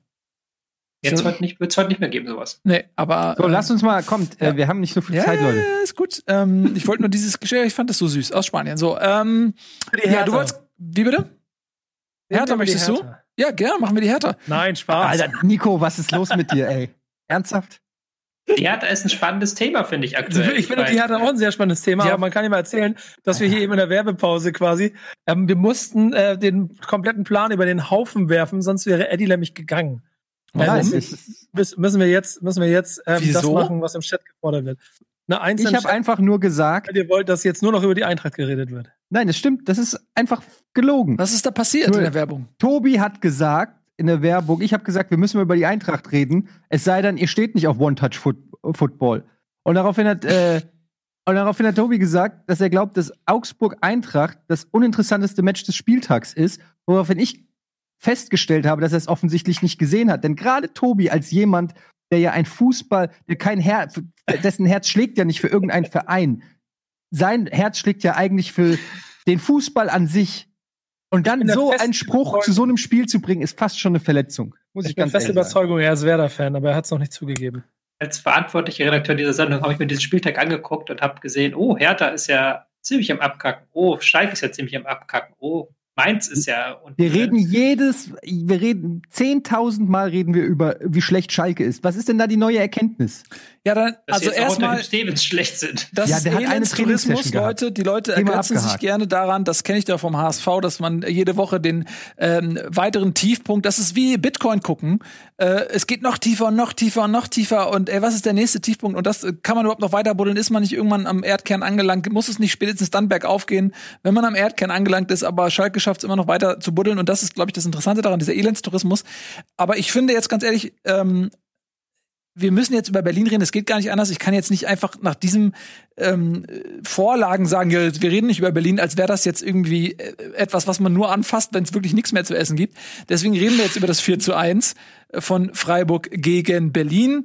Ich weiß, dass wir auch viele Berliner Fans haben, die sich immer wieder darüber beklagen, dass wir so selten über die Hertha reden. Ähm, und die würden das wahrscheinlich gerne heute so beibelassen, denn man hat 4 zu 1 verloren. Allerdings trügt das Ergebnis auch so ein bisschen über den Spielverlauf hinweg. Freiburg zwar 1 zu 0 in Führung gegangen, aber danach, äh, ja, Tobi schüttelt den Kopf, danach fand ich schon, dass Berlin auch eine gute Phase hatte. Die sind ja auch zum Ausgleich gekommen und waren dann dem 2-1 meiner Meinung nach zumindest kurzzeitig näher und das 2 zu 1 Freiburgs, was das Spiel dann so ein bisschen auf den Kopf gedreht hat, hat dann äh, ja das Fundament für dieses 4 zu 1 gelegt, was im Ergebnis meiner Meinung nach dann doch zu hoch ist. Ja, aber es ist, es ist schon interessant. Also ich würde auch sagen, also in der zweiten Halbzeit sind sie dann wirklich wie die Feuerwehr rausgekommen. Die Außenverteidiger sind bis an die Kette rangeschoben. Guendouzi ist nach vorne gegangen. Sie haben jeden Pass reingespielt. Sie haben geflankt. Sie haben ge äh, nachgesetzt. Sie waren halt wirklich gut im Spiel. Und da stellen sich mir dann zwei Fragen. Wenn du das ja offensichtlich kannst und offensichtlich dieses Tempo auch gehen kannst und auch offensichtlich diese Offensivpower hast, die du auch mit einem Gegenpressing gut absichern kannst, warum spielst du dann 45 Minuten vorher so eine Kritze? Und dann die zweite Frage, wieso machst du bei dem ersten Nackenschlag, den du bekommst, nämlich das 2-1, das wirklich aus dem Nichts herausgefallen ist, wieso hörst du nach diesem Nackenschlag wieder auf? So, dann ist es ja wieder irgendwo ein Problem, das dann nicht mehr auf taktischer Ebene ist, auch nicht auf irgendwie fußballerischer Ebene, weil du siehst ja, hast ja in diesen zehn Minuten gesehen, dass sie es können und dass sie auch extrem schnellen, guten Fußball spielen können, in der Theorie. Aber sie kriegen es nur, haben es halt nur diese zehn Minuten auf den Platz bekommen, weil sie sich in der ersten Halbzeit völlig den Schneid haben abkaufen lassen von defensiv starken Freiburgern. Sie haben wieder im Aufbau viel zu passiv gestanden mit Außenverteidigern, die ganz tief stehen, mit einem Guendouzi, mit einem Darida, der sehr tief steht, gar keine Anspielstation vor dem Ball. Kunir, Luke Bacchio, die machen, was sie wollen, gefühlt. Und das haben sie halt wirklich nur in diesen paar Minuten nach der Pause hinbekommen. Und da ist dann die, das Thema halt irgendwann nicht mehr Taktik oder so, sondern die Frage, was geht in den Köpfen der Spieler vor. Aber auch, wenn man dann vielleicht noch kritisieren will, Labadia, der wieder mal mit seiner Startaufstellung so ein bisschen falsch war, weil ich fand, als Del Rose und dann in der zweiten Halbzeit kam, das war schon wieder ein Gewinn. Und da fragt man sich, wieso kommt Del Rose und erst zur zweiten Halbzeit? Naja, weil Kunja für ihn rausgegangen ist und Kunja war ja. zu Beginn der Saison der Garant für Herthas Tore sozusagen, der ähm, gefühlt an jeder gefährlichen Aktion beteiligt war und der jetzt aber Kickernote 6 zur Halbzeit vom Platz ist und wurde von Labadia richtig rasiert. Hm. das, klar, steht und fällt eben auch viel mit, mit dieser hochveranlagten Person, äh, Matthäus Kunja, und der funktioniert halt einfach gerade überhaupt nicht. Ja, und wenn wir mal auf die Tabelle gucken, ähm, dann werden wir feststellen, dass die Hertha ja wirklich nur drei Punkte vom Relegationsplatz entfernt ist. Und ich glaube, dass man da durchaus auch mal die Trainerfrage in den Raum werfen kann. Ähm, denn da ist sicherlich eine andere Erwartungshaltung und damit meine ich nicht, dass jetzt jeder bei der Hertha davon ausgeht, dass sie in der ersten Saison nach den Invests direkt Champions League spielen. Aber die Tendenz sollte natürlich sich eher nach oben äh, richten. Und das tut sie einfach nicht. Und äh, wie Tobi es auch schon gesagt hat, hat man auch schon manchmal das Gefühl, dass, dass da auch die eine oder andere komische Trainerentscheidung ähm, auch eine Rolle spielt, sowohl was die Aufstellung angeht, manchmal was die Auswechslung angeht, aber auch taktische Geschichten. Ähm, ich könnte mir vorstellen, dass das noch ein heißes Thema wird, wenn jetzt ähm, Hertha nicht bald mal auf die Erfolgsspur kommt. Wir haben jetzt natürlich als nächstes nach, den, nach Weihnachten das Matchup gegen Schalke. Da muss natürlich Hertha eigentlich ein Dreier einfahren und Stand jetzt kann ich mir fast nicht vorstellen, wie das nicht passieren sollte. Aber wenn man sich jetzt nur mal vorstellt, nur mal vorstellt, dass Hertha ausgerechnet gegen Schalke vielleicht nur unentschieden spielt oder sogar verlieren würde, was, ich gebe es zu, gerade schwer vorstellbar ist. Aber wenn man mal diese Fantasie äh, spinnt und Schalke vielleicht jetzt auch die zwei Wochen nutzt und dann voller Taten dran gegen Hertha rangeht, dann könnte ich mir vorstellen, dass Labadia da auch nichts mehr zu lachen hat. Ja, also ja, am Ende des Tages verlieren. Ja, bitte, Nico? Nee, mir ist nur noch so ein bisschen aufgefallen, dass bei Labadia ja nach der guten ähm, Hinrunde vom äh, Rückrunde von der letzten Saison und den Ambitionen, dann es besser zu machen, ähm, ja wirklich nicht viel übergeblieben ist. Ähm, und ich weiß nicht, ob Kaderplanung und das, was er da zur Verfügung hat, ähm, jetzt seinen sportlichen Zielen äh, gerecht wird oder, oder zuträglich ist dem System, das er spielen möchte. Weil das kann ja am Ende auch noch ein Faktor sein, wenn du den teuersten Kader in der Geschichte des Vereins da sitzen hast, mit ganz vielen ambitionierten Spielern, sie aber vielleicht gar nicht in das System passen, das du fußballerisch sehen möchtest, weil du sie halt dafür nicht zusammengestellt hast. Und dann ist es so, so wie so ein, wie so ein, ähm, ja, wie heißt das? Ähm, ein bisschen die Worte aus gerade. Aber so, so, so, eine, so eine Situation, aus der du gar nicht rauskommen kannst, wie so ein Pulverfass, auf dem du sitzt, weil mhm. kannst du nur verlieren. Er müsste ja, er müsste ja Europa League-Kandidat sein mit dem, was er da hat. Du hast halt einen Trainer, der ja eigentlich so einen Ansatz kontrollierte Offensive, wie äh, man das so schön sagt, hat, der es auch gerne mag, wenn die Spieler alle gegen den Ball mitarbeiten. Das war ja in Wolfsburg auch ein Erfolgsgeheimnis, dass sie da so Ballbesitzelemente eben mit einem sehr guten Spiel gegen den Ball kombiniert haben. Und jetzt hast du, der hatte, ist er so immer noch auf der Suche nach der Balance, weil du hast mit Kunja und Luke Barke so Spieler, die gegen den Ball gar nicht oder sehr schlecht arbeiten. Äh, Labadia will das irgendwie ausmerzen, indem er dann zum Beispiel stark als Abräumer vor der Abwehr spielen lässt, was dann aber wiederum auf die Offensivqualität geht. Also diese Balance ist das, was er seit Wochen sucht was auch nicht so richtig passt. Und da sind dann sehr viele Spieler dabei, wo man sagt, das sind jetzt keine idealen Labadia-Spieler. Cefuig zum Beispiel, der vielleicht wahrscheinlich ein guter Rechtsverteidiger oder äh, doch ein guter Außenverteidiger wäre in der Fünferkette, aber Labadia spielt keine Fünferkette. Kannst du halt mit verschiedenen Spielern fortführen und sorgt dafür, dass das momentan so schleppend ist und dass das so eine richtige ähm, Mismatch zu sein scheint zwischen Trainer und Mannschaft da passt auf jeden Fall so einiges noch nicht zusammen. Und ich bin auch bei euch, wenn das dauerhaft ähm, sich nicht ändert, dann wird natürlich irgendwann Labadier auch unter Druck geraten. Und klar, wenn man gegen Schalke nicht gewinnen sollte oder verlieren sollte, sogar wenn man derjenige ist, der sozusagen diese, äh, diesen Rekordlauf in negativer Hinsicht Schalke 04 stoppen sollte, dann glaube ich, wird das ganz schön äh, knallen in Berlin. Ich glaube auch, dass man aber grundsätzlich versucht ist, in Berlin auch Ruhe einkehren zu lassen und nach diesen ganzen Chaoswochen um den neuen Investor, um die Klinsmann-Tagebücher und so weiter, glaube ich schon, dass man auch so bewusst sich so ein bisschen vornimmt, ey, wir machen jetzt nicht eine Trainerdiskussion. Wir sind gerade raus aus den Medien und wollen jetzt vielleicht für sowas wie Kontinuität stehen und nicht direkt irgendwie die, ja, die nächste Negativschlagzeile produzieren. Aber es ist einfach nur mein Gefühl. Aber ähm, wenn die sportlichen Erfolge ausbleiben, wird das sicherlich irgendwann auch trotzdem passieren müssen. So, lass uns mal jetzt äh, mit dem nächsten Spiel weitermachen.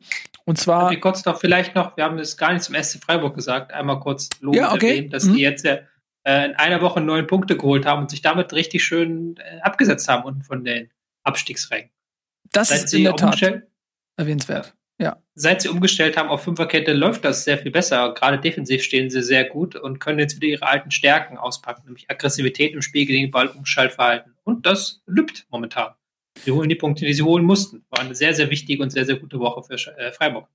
Das stimmt. Man muss natürlich dazu sagen, jetzt gegen Berlin, okay, ne, auch klingt beeindruckend, 4 zu 1. Äh, Berlin war aber nicht besonders gut und es hätte auch phasenweise noch mal ein bisschen anders aussehen können. Und man hat natürlich dann auch gegen äh, Schalke gespielt, ne? Also das ist natürlich dann so zynisch das klingt, ein bisschen freilos dieser Tage.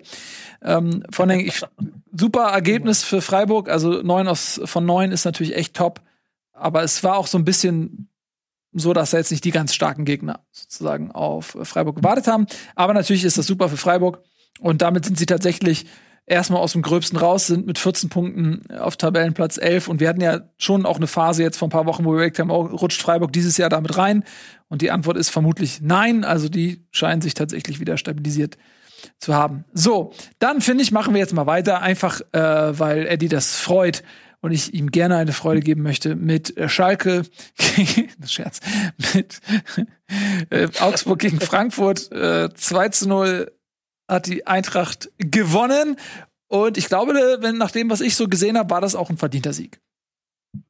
Ja, das war auf jeden Fall ein verdienter Sieg. und es war ein bisschen das, was ich auch schon mal angesprochen habe, ähm, dass, die, dass wir die Eintracht selten in Top-Formationen gesehen haben, wie sie zumindest auf dem Zettel sein könnte. Wir hatten ähm, aus dem Triumvirat da vorne im Sturm und wenn du Kostic dazu nimmst, ähm, ich weiß nicht, was vier, hier rum. Also vier Leute, Kostic, Yunus, Barkok und Silver, die in dieser Saison leider allesamt mehr oder weniger längerfristig auch ausgefallen sind. Ähm, Barkok auf dem Höhepunkt Corona, äh, Yunus hat es komplett erwischt, kam erst nicht ganz fit, dann war er äh, verletzt, dann kam Corona dazu. Ähm, Silver ist ausgefallen, Kostic ist lange ausgefallen. Und das sind einfach vier Spieler, die eine Qualität mitbringen, die äh, die Eintracht natürlich nicht ersetzen kann. Jetzt haben wir sie zum ersten Mal in dieser Formation gesehen. Dazu ein, äh, ein Gibril So, der langsam auch angekommen scheint, der auch selbstbewusster wirkt und reifer wirkt als noch in der letzten Saison. Ähm, und du hast jetzt eine Formation gefunden, die richtig Spaß macht.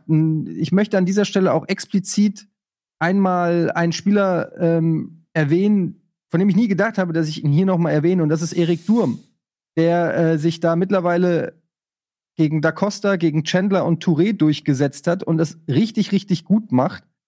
Und das, obwohl er eigentlich schon im Prinzip abgeschrieben war. Und auch der eine sehr gute äh, Leistung zurzeit bringt. Und du hast gesehen, dass wenn die Eintracht wirklich dann diese Spieler hat und die alle fit sind, dass sie dann auch richtig geilen Fußball spielen können. Und das haben sie teilweise wirklich gegen Augsburg gemacht. Du hast teilweise One-Touch-Kombinationen gesehen, die ich lange nicht mehr bei der Eintracht gesehen habe, zum Zungeschnalzen. Es hat richtig Bock gemacht, es hat Spaß gemacht. Ähm, du hast mit Younes und Barkok halt wirklich so zwei Spieler, die was mit der Pille anfangen können. Silva, der eiskalt ist vom Tor, Kostic, der langsam wieder reinkommt. Das war eine Eintracht, wenn sie in dieser Formation bleibt und ähm, die Form aufrechterhalten kann, mit der man noch, finde ich, rechnen muss, weil wir haben es ja schon letzten Mal immer gesprochen, dass mit acht Unentschieden, das hätte natürlich in beide Richtungen immer gehen können, aber da waren durchaus Partien dabei, wo ich das Gefühl hatte, die wurden leicht, äh, leichtsinnig hergegeben, nicht zuletzt die Partie gegen Wolfsburg in den letzten vier Minuten aus der Hand gegeben. Ähm, und dann sieht das vom Punktepolster nämlich auch ganz anders aus. Ja, äh, gegen Gladbach. Genau. Und ähm, ja, äh, gegen Wolfsburg auch, aber ähm, das war gut. Man muss aber fairerweise sagen, das war insgesamt war es ein geiles Spiel. Denkt man erstmal nicht so, wenn man Augsburg Eintracht hört, weil auch Augsburg hatte große Chancen. Ähm, man kann auch ein, äh, sagen, dass es einen Elfmeter nicht gab für, für Augsburg, der, glaube ich, wenn er gepfiffen worden wäre, ähm, hätte, hätte sich die Eintracht nicht beschweren dürfen, wo Tuta ein bisschen geklammert hat im Strafraum. Ich würde sagen, sieben von zehn Schiris geben den als Elber. Da haben wir ein bisschen Glück gehabt, weil das war so in einer Phase, wo die Eintracht ähm, dann vielleicht auch aus der Spur geraten wäre, wenn das dann 1-1 gestanden hätte. Aber so konnte die Eintracht dann weiter Druck machen und hat wirklich äh, mit die beste Saisonleistung gezeigt fast über 90 Minuten. Ich würde sagen so 70 Minuten, aber es ist auf dem richtigen Weg. Es war ein offener Schlagabtausch, es war ein gutes Spiel, es war schön anzusehen. Ähm, es hätte auch 5-2 oder 5-3 ausgehen können und hat echt Bock gemacht. Und ich bin echt nach dieser, ich habe so oft geschimpft über die Eintracht, aber das war eine geile Leistung und zum richtigen Zeitpunkt diese, diese Debatte über neun Spiele ohne Sieg und jetzt Weihnachtsferien. Ähm, der Pokal, das Pokalspiel gegen Leverkusen ist ja ähm, auf Antrag von Leverkusen verschoben worden. Ja, bin ja. ich happy mit. Bin ich wirklich happy mit, weil es eine schöne Leistung war. Möchte ich einfach nochmal betonen. Scheiße, ey, Pokalspiele verschieben ist ja auch ein Gag drin, aber habe ich jetzt egal. Nico, versöhnlich ja, hast du doch. gesagt. Ich meine, es, es klingt doch, es ist richtig schön, wie versöhnlich er klingt hier. Ja, der ist wirklich, Sie gucken Mann, der ist gut gelaunt. Vor, vor, zwei, vor zwei Wochen war der Trainer fast noch zur Diskussion und jetzt ist es One-Touch-Fußball. Schön, wie schnell das gehen kann. Mhm. Meine ich Moment. Nicht, nee, nee, nee, das nee. ich nicht chemisch. Meine ich chemisch. Ich habe nie den Rauswurf oder so von Hütter gefordert, aber ich habe ihn natürlich schon kritisiert. Aufgrund ja. von manchen Auswechslungen und äh, Aufstellungen. Und da stehe ich auch zu, weil man sieht ja, dass wenn man Fußballer aufs Feld stellt und nicht nur Vernichter, dass dann auch der Fußball ansehnlicher wird. Und da ist Hütter einfach auch mutiger, als das noch vor drei, vier Wochen war, weil er einfach auch gemerkt hat, dass es mit der anderen Taktik nicht so gut klappt. Und das freut mich natürlich, dass er meine Ratschläge annimmt. Wollte ich gerade sagen, das ist, man merkt, dass er uns zuhört. Ist sehr schön. Ja, Augsburg muss natürlich sagen, ist jetzt auch vielleicht nochmal qualitativ ein anderer Gegner als Gladbach oder Wolfsburg. Ne? Also das ist natürlich. Die haben wir aber auch dominiert. Gladbach haben wir auch dominiert. Ja. Ist so. Ja, aber trotzdem ist eigentlich qualitativ Gladbach nochmal über Augsburg anzusiedeln. Das stimmt. Aber Augsburg, äh, auch so ein, so ein unangenehm zu spielender Gegner irgendwie. Die Eintracht hat, glaube ich, auch gegen Augsburg eine schlechtere, schlechte Tendenz oder so. Also es ist irgendwie nicht so, nicht so. Haben, Eintracht tut es ja normalerweise schwer gegen Mannschaften, die dann nicht unbedingt den Ball wollen und das Spiel machen wollen. Also insofern ähm, liegt denen tatsächlich so eine Mannschaft wie Leverkusen, Gladbach und so, liegt der Eintracht manchmal mehr als sowas wie Freiburg, Augsburg und weiß ich nicht was. Ja, aber ähm, du gehst auf jeden Fall mit einem positiven Erlebnis in die Winterpause.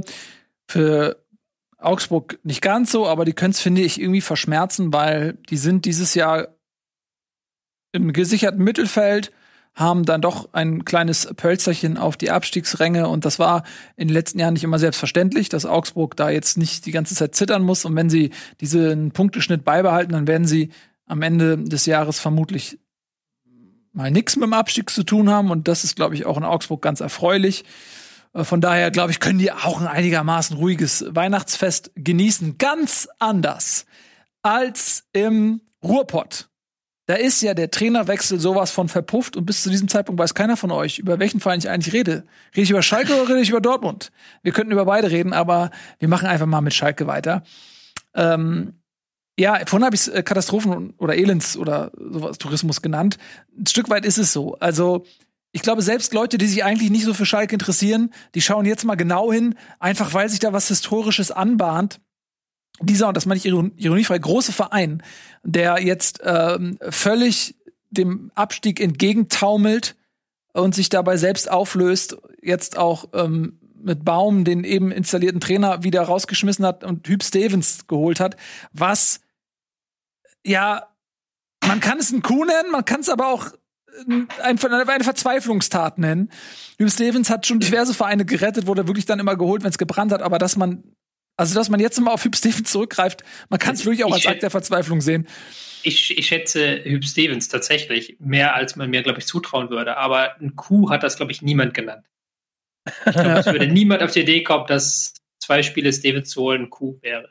Sondern das ist ja eine reine Verzweiflungstat. Ja, bleibt da dann macht er nur zwei Spiele? Spiele? Ich dachte. Ja. Nee, nee, ja. war nur Pokal und äh, Pokal und dieses Spiel und sie suchen nach einem neuen Trainer. Er hat zwar so. mit Ironie und ein bisschen Augenzwinkern gesagt, lasst euch überraschen, aber äh, keiner geht davon aus, dass er das länger macht, vor allen Dingen nicht nach dem, nach dem Auftritt.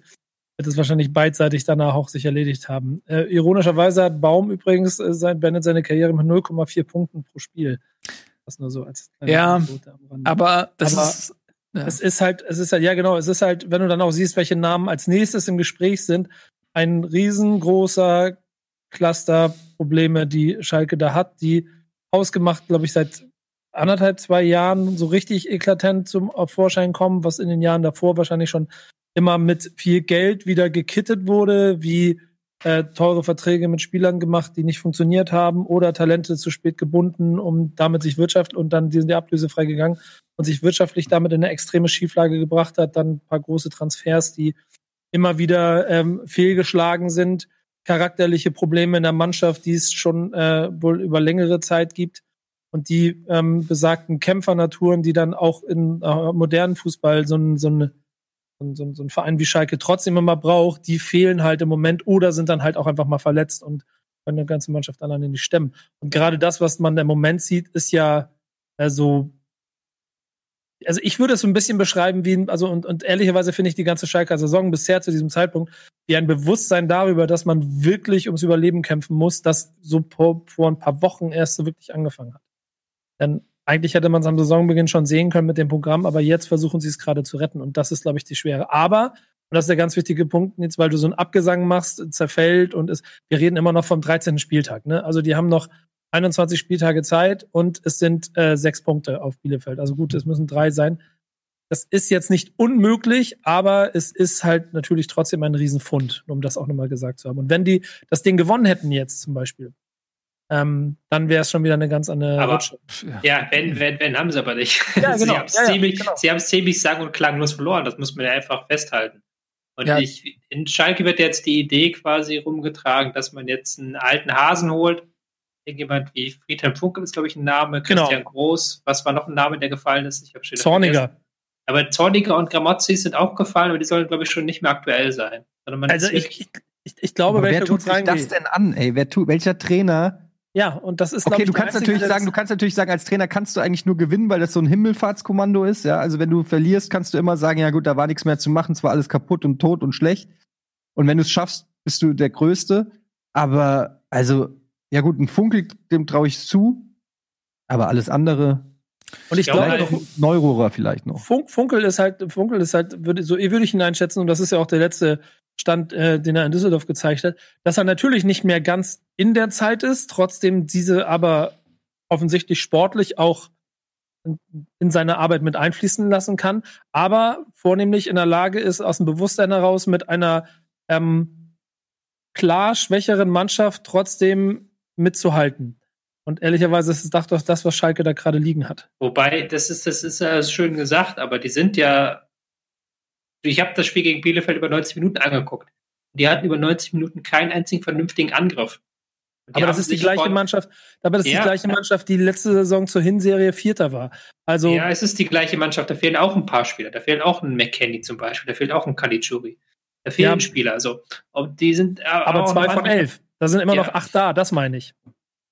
Ja, aber sie haben ja auch noch vieles, ist ja auch egal. Also es geht da darum, dass sie gar keine spielerische Identität haben und dass sie selbst gegen eine Mannschaft wie ähm, Bielefeld ähm, keinerlei Akzente setzen können. Und Bielefeld die Mannschaft ist, die 60 Prozent Ballbesitz hat, bis halt zu dem Zeitpunkt, wo sie dann einzeln in Führung gehen, völlig verdient. Ähm, weil Schalke, die haben jetzt jahrelang das Heil in der Defensive gesucht. Und das ist mal gut gegangen unter Tedesco, da als sie Zweiter geworden sind. Das ist dann mal schief gegangen und das funktioniert jetzt so gar nicht mehr. Weil eben auch kein einziger Spieler mehr da ist, der eben äh, das Spiel an sich reißt, der den Ball haben will, der sich was zutraut. Äh, das ist ja das ist vielleicht noch der einzige Punkt, an dem so ein alter Hase ansetzen kann. Aber ich glaube halt nicht, dass du da jetzt ein Trainer kommen kannst und sagen kannst, äh, wir bauen jetzt hier eine Mauer auf. Das hat Schalke versucht. Das hat Schalke unter Baum versucht. Das hat Schalke unter Stevens versucht. Das hat nicht funktioniert. Dafür ist die Mannschaft defensiv nicht stark genug. Dafür ist die Mannschaft auch nicht gefestigt genug. Und dafür sind auch die Gegner zu clever mittlerweile und zu gut, äh, als hm. dass das funktionieren könnte.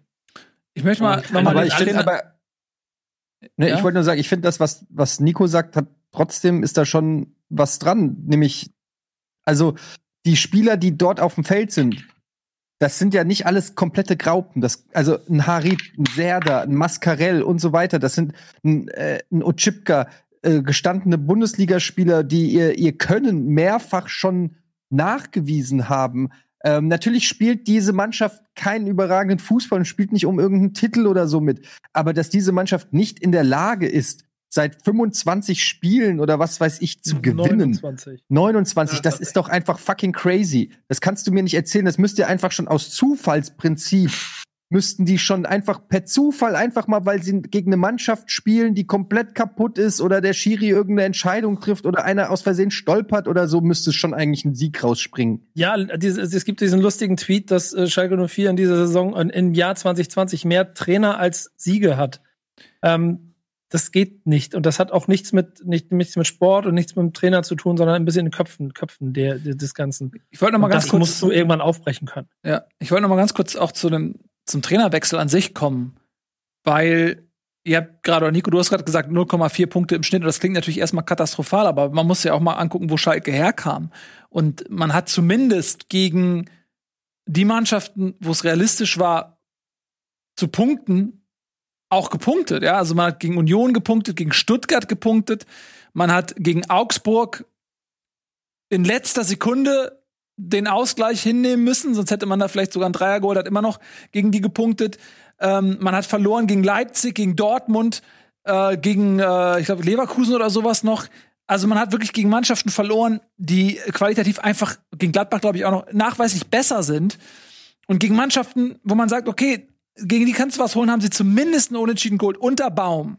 Und ich hatte bei Schalke auch das Gefühl, dass die Mannschaft zumindest phasenweise als solche gespielt hat. Dass man das Gefühl hatte, okay, die, die reißen sich was auf und die geben Gas und die wollen's. Und ich bin mir nicht sicher, ich stecke natürlich nicht im, im, im Trainingsbetrieb und, und weiß nicht, wie es in der Kabine aussieht. Aber dass es nicht an Baum lag. Und das ist irgendwie so schwer zu verstehen, weshalb Schalke jetzt diesen Trainer rausschmeißt und wieder Geld ausgibt, was nicht da ist für einen anderen Trainer, bei dem auch nicht klar ist, dass, dass er mehr Erfolg haben wird. Und sofern da jetzt nicht irgendwas passiert ist, was, was wir nicht wissen, sofort, was wir nicht wissen äh, und, unter Baum, frage ich mich, okay, wenn die Kohle da ist, einen Trainer zu lassen und einen neuen zu holen, vielleicht macht es mehr Sinn, im Winter was auf den Platz zu bringen mit dem Geld und sich eine sportliche Verstärkung zu holen. Weil jetzt hast du mit Typ Stevens das Endspiel verloren. Ich meine, die haben wahrscheinlich sich gedacht, hm. wir schmeißen jetzt ihn raus, um diesen Trainereffekt vor dem Bielefeld-Spiel zu haben. Weil das ist do or die. Du musst gegen Bielefeld gewinnen. Und dann verkackst du das, so dass quasi dieser, diese Trainerentlassung schon wieder komplett verpufft ist, genau wie sie schon bei Baum verpufft ist, weil er gegen Leipzig das erste Spiel bekommen hatte und dann erstmal wieder genau. quasi diesen Effekt gar nicht für sich nutzen konnte.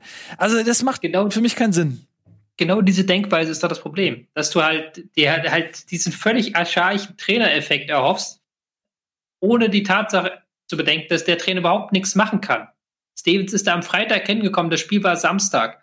Was soll Stevens machen, außer er Einzelgespräche führen? Das soll dann die Hand auflegen oder sowas. So, das ist halt der Gedanke dahinter. Und das ist ja überhaupt nicht genau. in irgendeiner sportlichen Idee unterworfen. Das ist überhaupt nicht wenn man sich guckt, wo hat es in den letzten, letzten Jahren geklappt, solche, solche Rettungsmissionen, dann waren das ja immer, weil Trainer reinkamen, die auch irgendwie eine Idee hatten. Klar, Maum war vielleicht einfach der falsche Mann äh, am falschen Ort, weil er ein Trainer ist, der sehr taktisch denkt, ein Trainer ist, der sowas Professorartiges hat. Das hat wahrscheinlich jetzt gerade einfach nicht reingepasst in diese Mannschaft.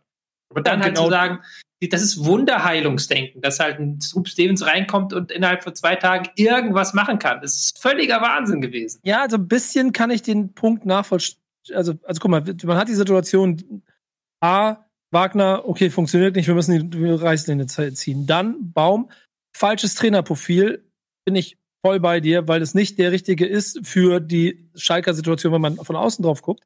Es scheint von innen aber das Gefühl bestanden zu haben, dass man es taktisch und spielerisch lösen kann, das Problem, das Schalke 04 hat. Von außen hat man gesehen, dass es kein spielerisches, sondern ein mentales Problem ist.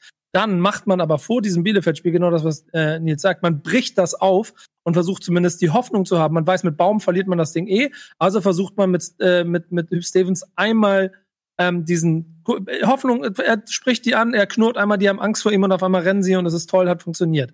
Das Pokalspiel ist eh scheißegal. Und dann, aber das ist jetzt der entscheidende Punkt, musst du ja jetzt eine Entscheidung für den Rest der Saison treffen. Und die darf dann halt keine taktische, sondern das muss eine wirklich eine reine psychologische, mentale Entscheidung sein. Mit jemandem, der trotzdem Bundesliga-Qualitäten hat. Und ich glaube deshalb, das, das ist jetzt entscheidend. Hm. Ja, also für mich wirkt das, vielleicht strafen sie mich ab und sie gewinnen. Ähm, und für mich ist das wirklich Verzweiflungsmodus. So. Ja, versteh mich nicht falsch. Ich glaube auch Schalke 04 steigt ab mit dem, was sie es machen. Du kannst nicht mit, sondern wenn du mit so einer Serie drin bleibst, äh, du weißt, mit HSV hat man auch mal mit 27 die Klasse gehalten. Das war damals unvorstellbar, mit 27 Punkten in der Bundesliga zu bleiben. Vielleicht schafft es Schalke dieses Jahr ja sogar mit 25 Punkten, weil Arminia, Bielefeld auch keine Punkte mehr sammelt. Das hängt ja immer an den anderen und nicht an dem eigenen Verein. Solange Bielefeld in Schlagweite bleibt, wird Schalke eine Chance haben. Wenn Bielefeld anfängt zu punkten, dann ist das Ding vorbei. Ja, Bielefeld hat angefangen zu punkten, nämlich genau gegen Schalke. Und das ist ja das Ding, ähm, dass du selbst diese, und sie hatten jetzt diese Vorlagen, ja. Du hattest jetzt äh, Schalke, ähm, davor hattest du Freiburg, die dann auch noch ein bisschen tiefer äh, damit drin hängen. Äh, und wen hatten sie noch? Ähm, wen hatten sie noch? Irgendwen hatten sie dann noch, äh, der weiter unten drin war. Und sie haben es irgendwie nicht geschafft. Und man muss auch mal sagen, Bielefeld hat sich da auch vielleicht ein bisschen anders verkauft. Die sind, da, da bist du wieder bei der Kopfgeschichte. Bielefeld ja. hat jetzt sicherlich auch nicht Äonen mehr an Qualität auf dem Platz als Schalke. Aber die haben halt ähm, gewusst, ey, das ist eine Chance für uns. Und die haben sie gepackt und die wollten gewinnen. Und die waren die bessere Mannschaft, die haben zurecht gewonnen. Also Bielefeld hat's richtig gut gemacht. Die haben, in dem Moment waren sie da. Das sind die Spiele, wo du punkten musst als Bielefeld, wenn du eine Chance haben willst. Und die waren da, vom Kopf her. Sie haben es geschafft. Und Schalke hat gezittert und war nicht da. Und da, da ähm, klar, da siehst du, siehst du genau, genau diese Verunsicherung. Aber nochmal, ich verstehe diesen Trainerwechsel irgendwie noch nicht, muss ich ganz ehrlich sagen. Vielleicht äh, belehren Sie mich eines Besseren. Ähm, und ich denke, es wäre besser gewesen, mit dem Geld zu versuchen, auf dem Transfermarkt noch irgendwas zu erreichen. Ähm, schauen wir mal. Aber natürlich ist Schalke nicht weg. Es liegt an der Gnade der anderen Vereine, weil Mainz so schlecht ist, weil Bielefeld nur die Qualität hat, die sie halt haben. Und das ist überhaupt nicht despektierlich. Es ist halt Bielefeld. Äh, ja, und sie sind davon abhängig, dass die anderen Mannschaften sie auch am Leben erhalten. Aber ich möchte noch mal an Köln erinnern in der was vorletzten Saison oder was letzten, weiß ich gar nicht mehr, die genauso schlecht gestartet sind und am Ende die Klasse tatsächlich noch gehalten haben. Also das kann natürlich noch passieren. Ähm, wir machen ein bisschen Werbung, ihr Lieben, und dann reden wir noch mal äh, über andere Vereine. Unter anderem gehen wir mal ein paar Kilometer weiter, äh, nicht nach Bremen, sondern nach Dortmund. Da hatten wir nämlich auch einen Trainerwechsel. Wie das gelaufen, machen wir auch heute noch, Nico, versprochen. Äh, seht ihr gleich.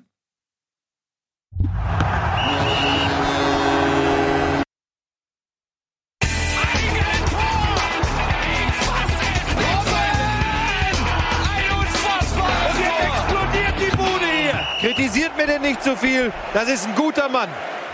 Bundesliga Live, herzlich willkommen, meine Damen und Herren. Tengari, Nico, Tobias sind bei uns und wir machen einen kleinen Sprung nach Dortmund. Wir kommen ja aus Gelsenkirchen. Der Weg ist nicht weit, äh, sowohl geografisch als auch inhaltlich, denn bei beiden Stationen gab es einen Trainerwechsel und beide Trainerwechsel haben nicht so richtig gut funktioniert. Bei Dortmund gab es jetzt eine Niederlage gegen Union Berlin. Tobias Escher sagt immer wieder, gebetsmühlenartig, es ist erstaunlich, dass Dortmunder sich gerade gegen die kleinen Vereine schwer tun, die man eigentlich besiegen müsste, wo man viel Ballbesitz hat. Ähm, und das ist das, was einem am Ende auch oft zum Verhängnis wird. Da ist ja Union jetzt wie eine Blaupause für das, was du sagst. Ja, kann man so sehen. Ähm, wobei Union natürlich diese Saison von der Tabellenplatzierung her kein kleiner Verein ist. Aber auch Union hat es halt geschafft, das Ballbesitzspiel der Dortmunder völlig totzustellen. Die Dortmunder haben es nicht geschafft, irgendwelche Ideen zu entwickeln, wie sie eben an diesem ähm, kompakten System der Berliner vorbeikommen sollen. Das ist, das ist, zieht sich so wie so ein roter Faden durch die vergangenen Jahre bei Dortmund. Und gerade diese Saison, also ist, diese Saison haben sie nur Spiele verloren, nehmen wir jetzt das Bayern-Spiel raus, gegen Gegner, bei, gegen die sie mehr als 70 Prozent Ballbesitz hatten. Das ist ein riesiges, riesiges ähm, Problem für die ähm, Dortmunder und das scheint auch der neue Trainer noch nicht gelöst zu bekommen, was natürlich klar ist, der hatte natürlich sehr wenig Zeit. Da, da kann man jetzt keine Wunderdinge erwarten, aber trotzdem ist das das Problem, was Dortmund hat. Ja, und man muss sagen, es war jetzt auch gar nicht so unverdient. Also Union hat ähm, die Sache gut gemacht. Das war natürlich jetzt dann am Ende wieder Standardsituation, wie auch schon bei der Niederlage gegen Köln, wo du dich fragst, wie kann es sein, dass man immer wieder so anfällig ist und teilweise auch ja einfach Fehler, Deckungsfehler, zu, Zuteilungsfehler passieren, die du so gar nicht erwartest von der Spitzenmannschaft. Ist schon interessant, weil es, sie ja ganz lange unter Favre Raumdeckung gespielt haben bei Ecken und dann erst zuletzt so ein bisschen in Manndeckung übergegangen sind. Und jetzt haben sie es so mit einer eher manndeckenden Variante versucht und das hat überhaupt nicht funktioniert. ähm, also es scheint beides nicht so mega zu funktionieren auf Dortmunder Seite. Aber es hat ja auch Mats Hummels irgendwie nach dem Spiel, der ja sehr, sehr sauer war, ähm, auch noch mal, ja, er hat jetzt keine Namen genannt, aber es war schon klar, wen er meint. Also, dass da bei diesen Ecken hat er gemeint, dass der Trainer halt noch explizit alles zugewiesen hat, dass es ganz klar war, wer wo steht, wer wen hat und dass es einfach nicht gemacht wurde.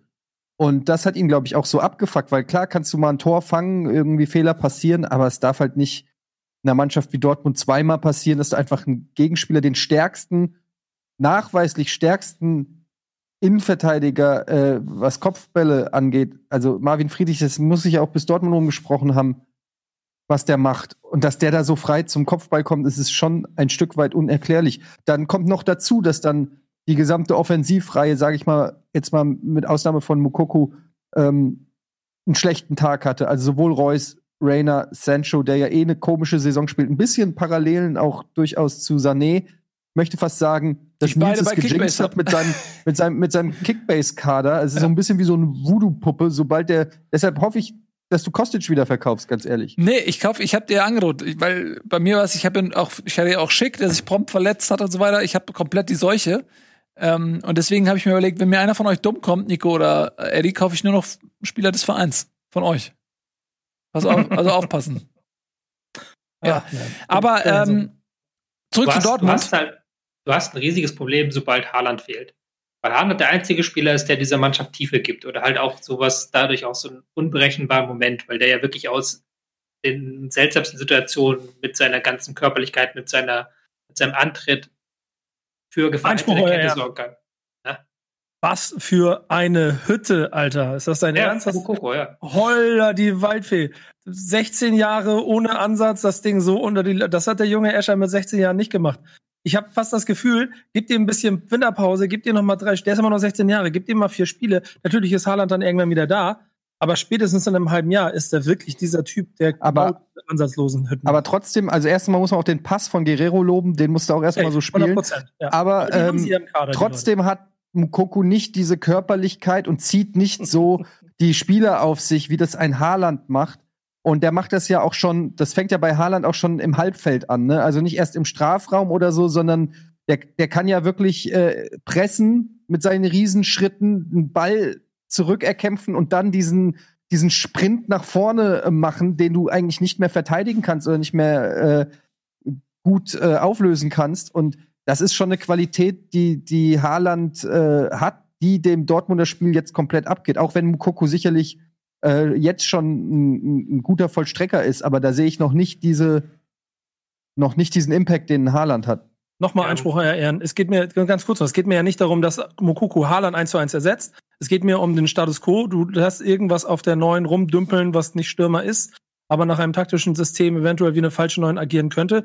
Und, oder du nimmst einen, der offensichtlich seit ein paar Jahren auf Niveau äh, seine Kaltschnäuzigkeit beweist, aber jetzt auch vier Wochen gebraucht hat oder drei, um überhaupt erstmal Bundesliga-Luft zu schnuppern, andere körperliche Statur hat, aber auf jeden Fall ein Sturmfaktor wird für Borussia Dortmund in der Zukunft.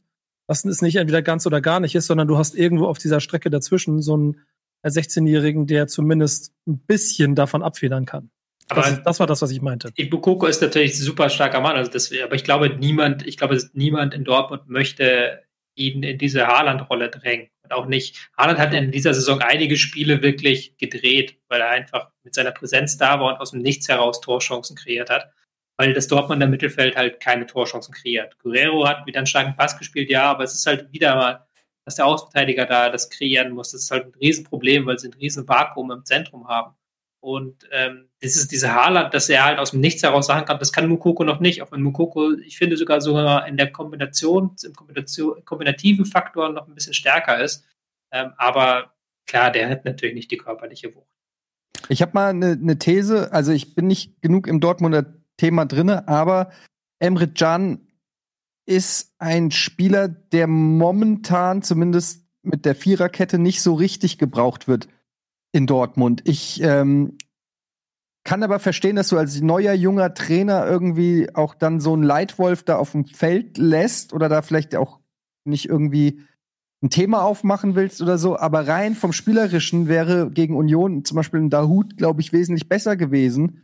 Ähm, und auch ein Reus ist momentan nicht unbedingt in der Verfassung. Meunier, der ähm, keine eh schon so gute Saison spielt, aber dann gerade frisch von der Verletzung, äh, Verletzung wieder in die Startelf kommt, obwohl Morey das eigentlich gut gemacht hat. Ich will hier nicht den Trainer in Frage stellen, aber ein anderer Trainer hätte vielleicht auch anders aufgestellt und ähm, ist ja auch noch jung und, und unerfahren, muss man ja auch mal sagen.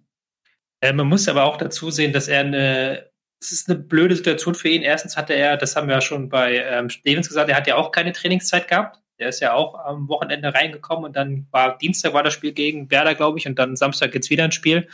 Äh, ich glaube, er hat sehr bewusst sich dafür entschieden, ähm, dieselben Spieler aufzustellen, wie das auch schon zuvor Favre getan hat, einfach zu zeigen, so Leute, ich vertraue euch, ihr, ihr, ihr macht das. Er hat ja da, glaube ich, nur mit Mukoko eine einzige Veränderung vorgenommen.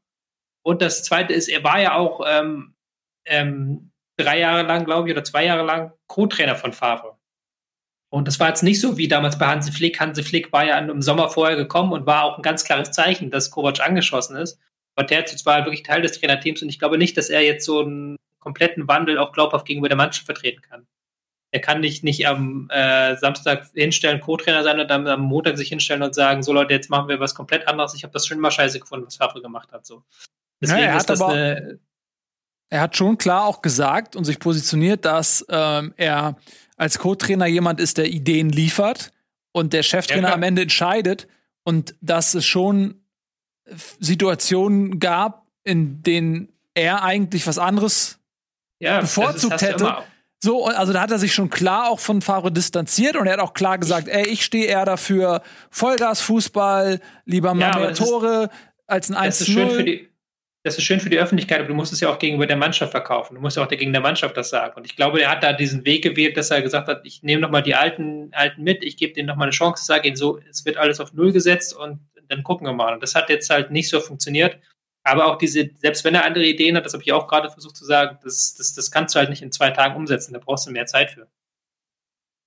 Das stimmt, aber ich bin äh, zumindest auch was, was auch was Eddie gerade gesagt hat, auch der Meinung, dass es wahrscheinlich für jemanden in seiner Situation sehr schwierig ist, sich mit dem Platzhirschen, sich das erstmal zu verscherzen. Ähm, ich glaube, man merkt schon, dass ein Marco Reus äh, schon Unzufriedenheit signalisiert, wenn er nicht die Einsatzzeiten bekommt, die er sich für seinen Status äh, einfordert dass du den dann erstmal spielen lässt, damit machst du dich dann natürlich auch ein Stück weit beliebt bei den Etablierten. Das gleiche mit Emre Can, wo du ja auch mit Dahut oder Bellingham auch Alternativen auf dieser ähm, äh, Position im Mittelfeld hast, in der er ja gespielt hat. Normalerweise unter Favre zuletzt hat er ja in der Dreierkette gespielt. Das war jetzt mit einer Viererkette einfach nicht der Fall. Ähm, also vielleicht ist er da auch ein bisschen zu konservativ und seine Situation ist ja auch ungeklärt. Man redet jetzt von ähm, Wolf, ähm, der kommen soll. Ähm, aber vielleicht erhofft er sich ja auch, dass er bleiben kann. Vielleicht erhofft er sich ja auch so ein, ähm, Hansi Flick-Effekt, ja, dass er jetzt instant Erfolg hat und dann die Verantwortlichen sozusagen gezwungen sind zu sagen, ey, dem müssen wir eine Chance geben. Wäre absurd, den jetzt nicht weiter zu verpflichten. Das erhofft er sich ja sicherlich für, für, sich irgendwie auch jetzt einen Impact zu schaffen. Und sei es nur da, dass er einmal auf sich aufmerksam macht und vielleicht woanders dann in der Bundesliga unterkommt, weiß man ja nicht. Ähm, nun gut, jedenfalls. Ja, aber ähm, ich, ja. ja. Nee, ich meine nur, man, also die erfolgreichsten Spiele hatte ich das Gefühl, hat ja ähm, auch Dortmund gespielt mit Guerrero weiter vorne und Reina auf der Reus-Position sozusagen. Und ich finde, wenn du einen Reus dann einwechselst, dann kannst du auch noch mal Speed bringen, dann kannst du auch noch mal offensiv einwechseln. Du konntest eigentlich jetzt in der Partie, hat er Brandt gut eingewechselt für Reus und danach Bellingham, Morey und Nico Schulz drei Defensive, weil einfach nichts mehr auch auf der Bank war, um offensiv nachzulegen. Ich weiß nicht, ob man ihn da komplett freisprechen kann. Natürlich muss auch die Mannschaft, die da auf dem Feld ist, rein von, der, von den Spielern, die da auf dem Feld sind, gegen Union mehr rausholen. Aber ich nehme ihn da nicht so ganz in Schutz, muss ich ganz ehrlich sagen. Naja. Ja, lass uns noch mal ganz mir, kurz mir ähm, über, mir, über Union reden, weil ich finde, dass das langsam unheimlich wird, was die da gerade abspielen. Die sind Sechster. Kannst du mal die ohne unglückliche, Kruse. unglückliche, ja, ohne Kruse, die unglückliche Niederlage gegen Hertha ähm, die nach der roten Karte erst passiert ist, kann man ja auch fast noch so ein bisschen sich noch einen halben Punkt mehr zuschieben. Die sind einfach Sechster mit 21 Punkten. Das ist Wahnsinn, was Union da spielt. Ich hätte das nicht für möglich gehalten.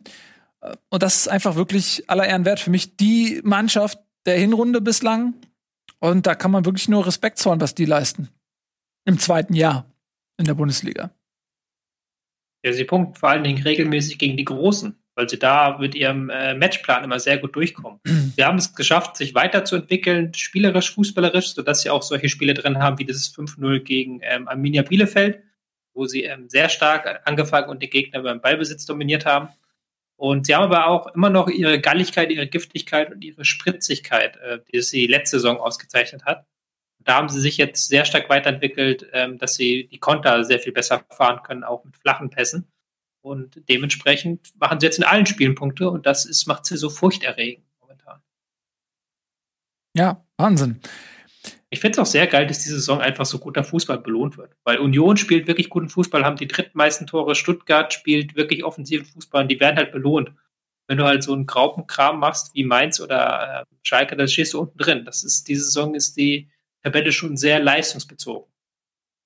Mhm. Ja, das ist, das ist eine erfreuliche Abwechslung. Ähm, das gilt in dem Fall auch für Werder Bremen, das kann man ruhig mal sagen.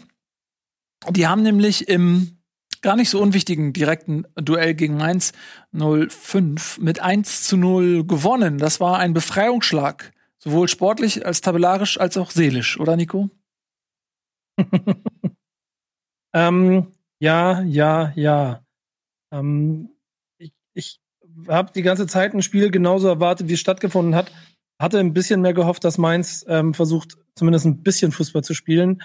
Dass sie es dann komplett verweigern, hat mich ein bisschen an die Situation von der letzten Saison erinnert, ähm, wo Mainz, glaube ich, taktisch darauf gespielt hat, dass Bremen Fehler macht. Nur Werder Bremen kann im Moment, glaube ich, zumindest ganz gut den Karren zusammenhalten und genauso destruktiv Fußball spielen, wie es andere Mannschaften können.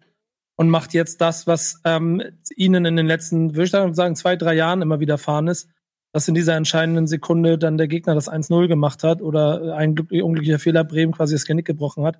Und dieses Mal war es wieder so, dass Bremen halt einfach nicht ähm, zugelassen hat.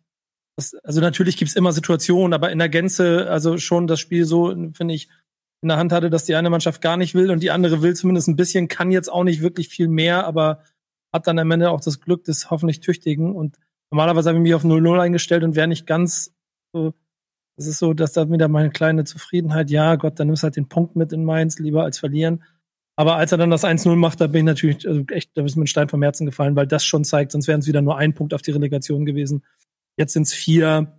Ähm, die Abwehr ist einigermaßen stabil. Ich, ich finde das alles ganz gut. Und mit Dingshi haben wir jetzt auch unseren Superstürmer, der jetzt mindestens 15 Hütten diese Saison macht.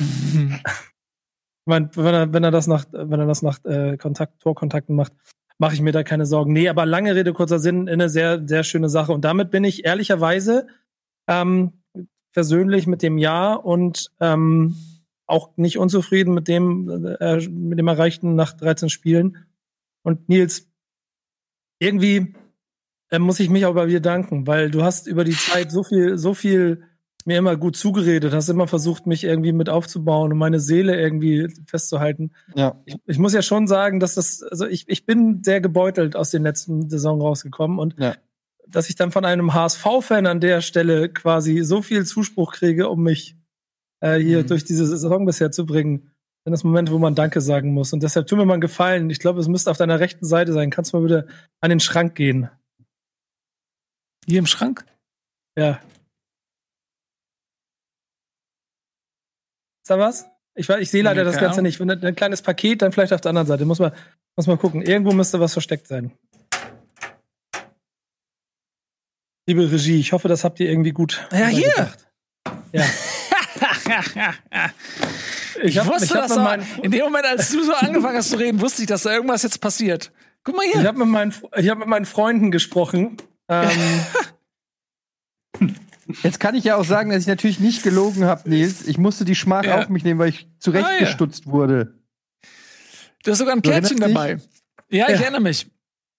Ähm, moin Nils. Unser Freund Nico, das bist du, hat uns berichtet, dass du gerade offen für eine neue Orientierung als Fan bist. Zugegeben, dein ursprünglicher Herzensverein hat es dir in den letzten Jahren auch nicht leicht gemacht, nachdem wir mitbekommen haben, was der FCB genau wie die Eintracht bereits an äh, Annäherungsversuchen unternommen haben, wollen wir dir eine glückliche Alternative bitten. Denn äh, wenn du, wenn man wie du aus Adendorf kommt, gut recherchiert. Ähm, dann ist der Weg nach Bremen gar nicht so weit. Das stimmt, wie du vielleicht äh, denkst. Ich weiß, ich bin schon mal gestrandet in Bremen. Habe ich die Geschichte mal erzählt? Erzähle ich gleich. Auch Nico ist als Hamburger Werder-Fan mit Leib und Seele. Und wir, äh, was und? Äh, die ist handgeschrieben, nicht so einfach zu lesen teilweise. Ein Gefühl zu geben, wie schön sich grün-weiß auf der Haut trägt. Hier ein Weihnachtsgeschenk, das von Herzen kommt. Dein SVW, das ist aber lieb. Guck mal. Uh, Jetzt äh, ganz ehrlich, langsam ui, so muss sich ein, wund ein wunderschöner Mensch fühlen, der ständig äh, Optionen bekommt, uh. ähm, mit jemandem ins Bett zu steigen. ja, das dann, äh, dreh, mal, dreh mal um. Ach du Scheiße, das ist, guck mal hier. Das ist sogar meine Nummer. Das ist die Nummer, meine Nummer 5, die ich immer hatte. Das ist aber Also- echt, okay, das ist natürlich jetzt mit dem Namen und der 5 drauf, ist das natürlich jetzt so ein neuer Höhepunkt, muss ich tatsächlich Ich sagen. muss es eigentlich What? nur noch mal anziehen. Nein, Alter, wie also, krass opportunistisch bist du denn, ey? ja, bin ich, ich, bin, ich bin mega opportunistisch, ist doch völlig klar. ist es, weil ich die Tasse genommen habe? ja, ja. ja, vielen Aber lieben du, Dank. musst, guck mal, aber du musst es so sehen. Guck mal, dein Trikot hat er angezogen. Das hier wird er nicht freiwillig anziehen. Ja, vielen, lieber, Da- äh, vielen lieben Dank, SV Werder Bremen. Das finde ich wirklich eine tolle Geste und das versöhnt mich tatsächlich für 2009. Ähm, und darauf habe ich lange gewartet. Äh, Das, ist, das, ist, das sind sehr große Worte von dir, Nils. Das lasse ich, das lasse ich. ja, es ist noch ein- weit so. Es ist aber auch für mich persönlich gut, das endlich loslassen zu können. Ich war tatsächlich, ähm, ich bin mal gestrandet und zwar waren wir, ähm, ich hatte viele Freunde damals auch, die Werder Bremen Fan waren, anders als heutzutage. Und äh, wir waren mal tatsächlich äh, in, in Arndorf nach der Schule oder im Nachbardorf, wo wir zur Schule gingen und sind dann ähm, Freitagabend muss es gewesen sein zum Abendspiel nach Bremen gefahren. Damals glaube ich gegen 1860 München oder so. Die haben das 2-0 gewonnen das Spiel. Wir sind noch beim Trainingsgelände rumgeeiert, haben dann einen Derby-Star-Ball, so einen richtig teuren Derby-Star-Spielball im Gebüsch gefunden neben dem Trainingsgelände. Und dann waren wir abends bei diesem Spiel und wollten ähm, dann zurück. Und ähm, dadurch, dass es so spät war, sind wir dann zwischen Bremen und Lüneburg in Rothenburg an der Würme gestrandet, weil der Zug dort einfach nicht weiterfuhr. Und dann waren wir da gestrandet und mussten die Nacht dort verbringen. Und wir hatten ein paar Pfennig in der Tasche, um zu telefonieren. Hatten, da gab es noch keine Handys. Äh, ich konnte nur kurz meine Mutter informieren, dass ich nicht mehr nach Hause komme. Da war ich irgendwie 14. Die hat sich wahrscheinlich gedacht, jetzt sie- sieht sie mich nie wieder. Und dann haben wir, äh, haben wir uns erst in Rothenburg an der Wümme in ein abgestelltes Zugabteil gesetzt, um da zu pennen, bis wir irgendwann überlegt haben, fuck, wenn der jetzt einfach während wir schlafen losfährt und wir wachen irgendwo in Frankreich auf, ist das eine Scheißidee. Dann sind wir an Bahn, sind wir ans, aufs Bahnhofsgleis gegangen, haben da Fußball gespielt, dann kam auf einmal eine Durchsage, wir sollen uns verpissen ähm, vom irgendeinem Bahnhofsvorsteher. Dann sind wir nach Rothenburg in die Stadt rein und haben äh, in der Sparkasse übernachtet wir haben wirklich in der Sparkasse geschlafen, bis irgendwann Leute nachts kamen, um Geld abzuheben. Und dann haben wir jetzt gedacht, okay, das ist total peinlich, wir gehen jetzt weg. Egal, das war ein ziemlicher Roadtrip.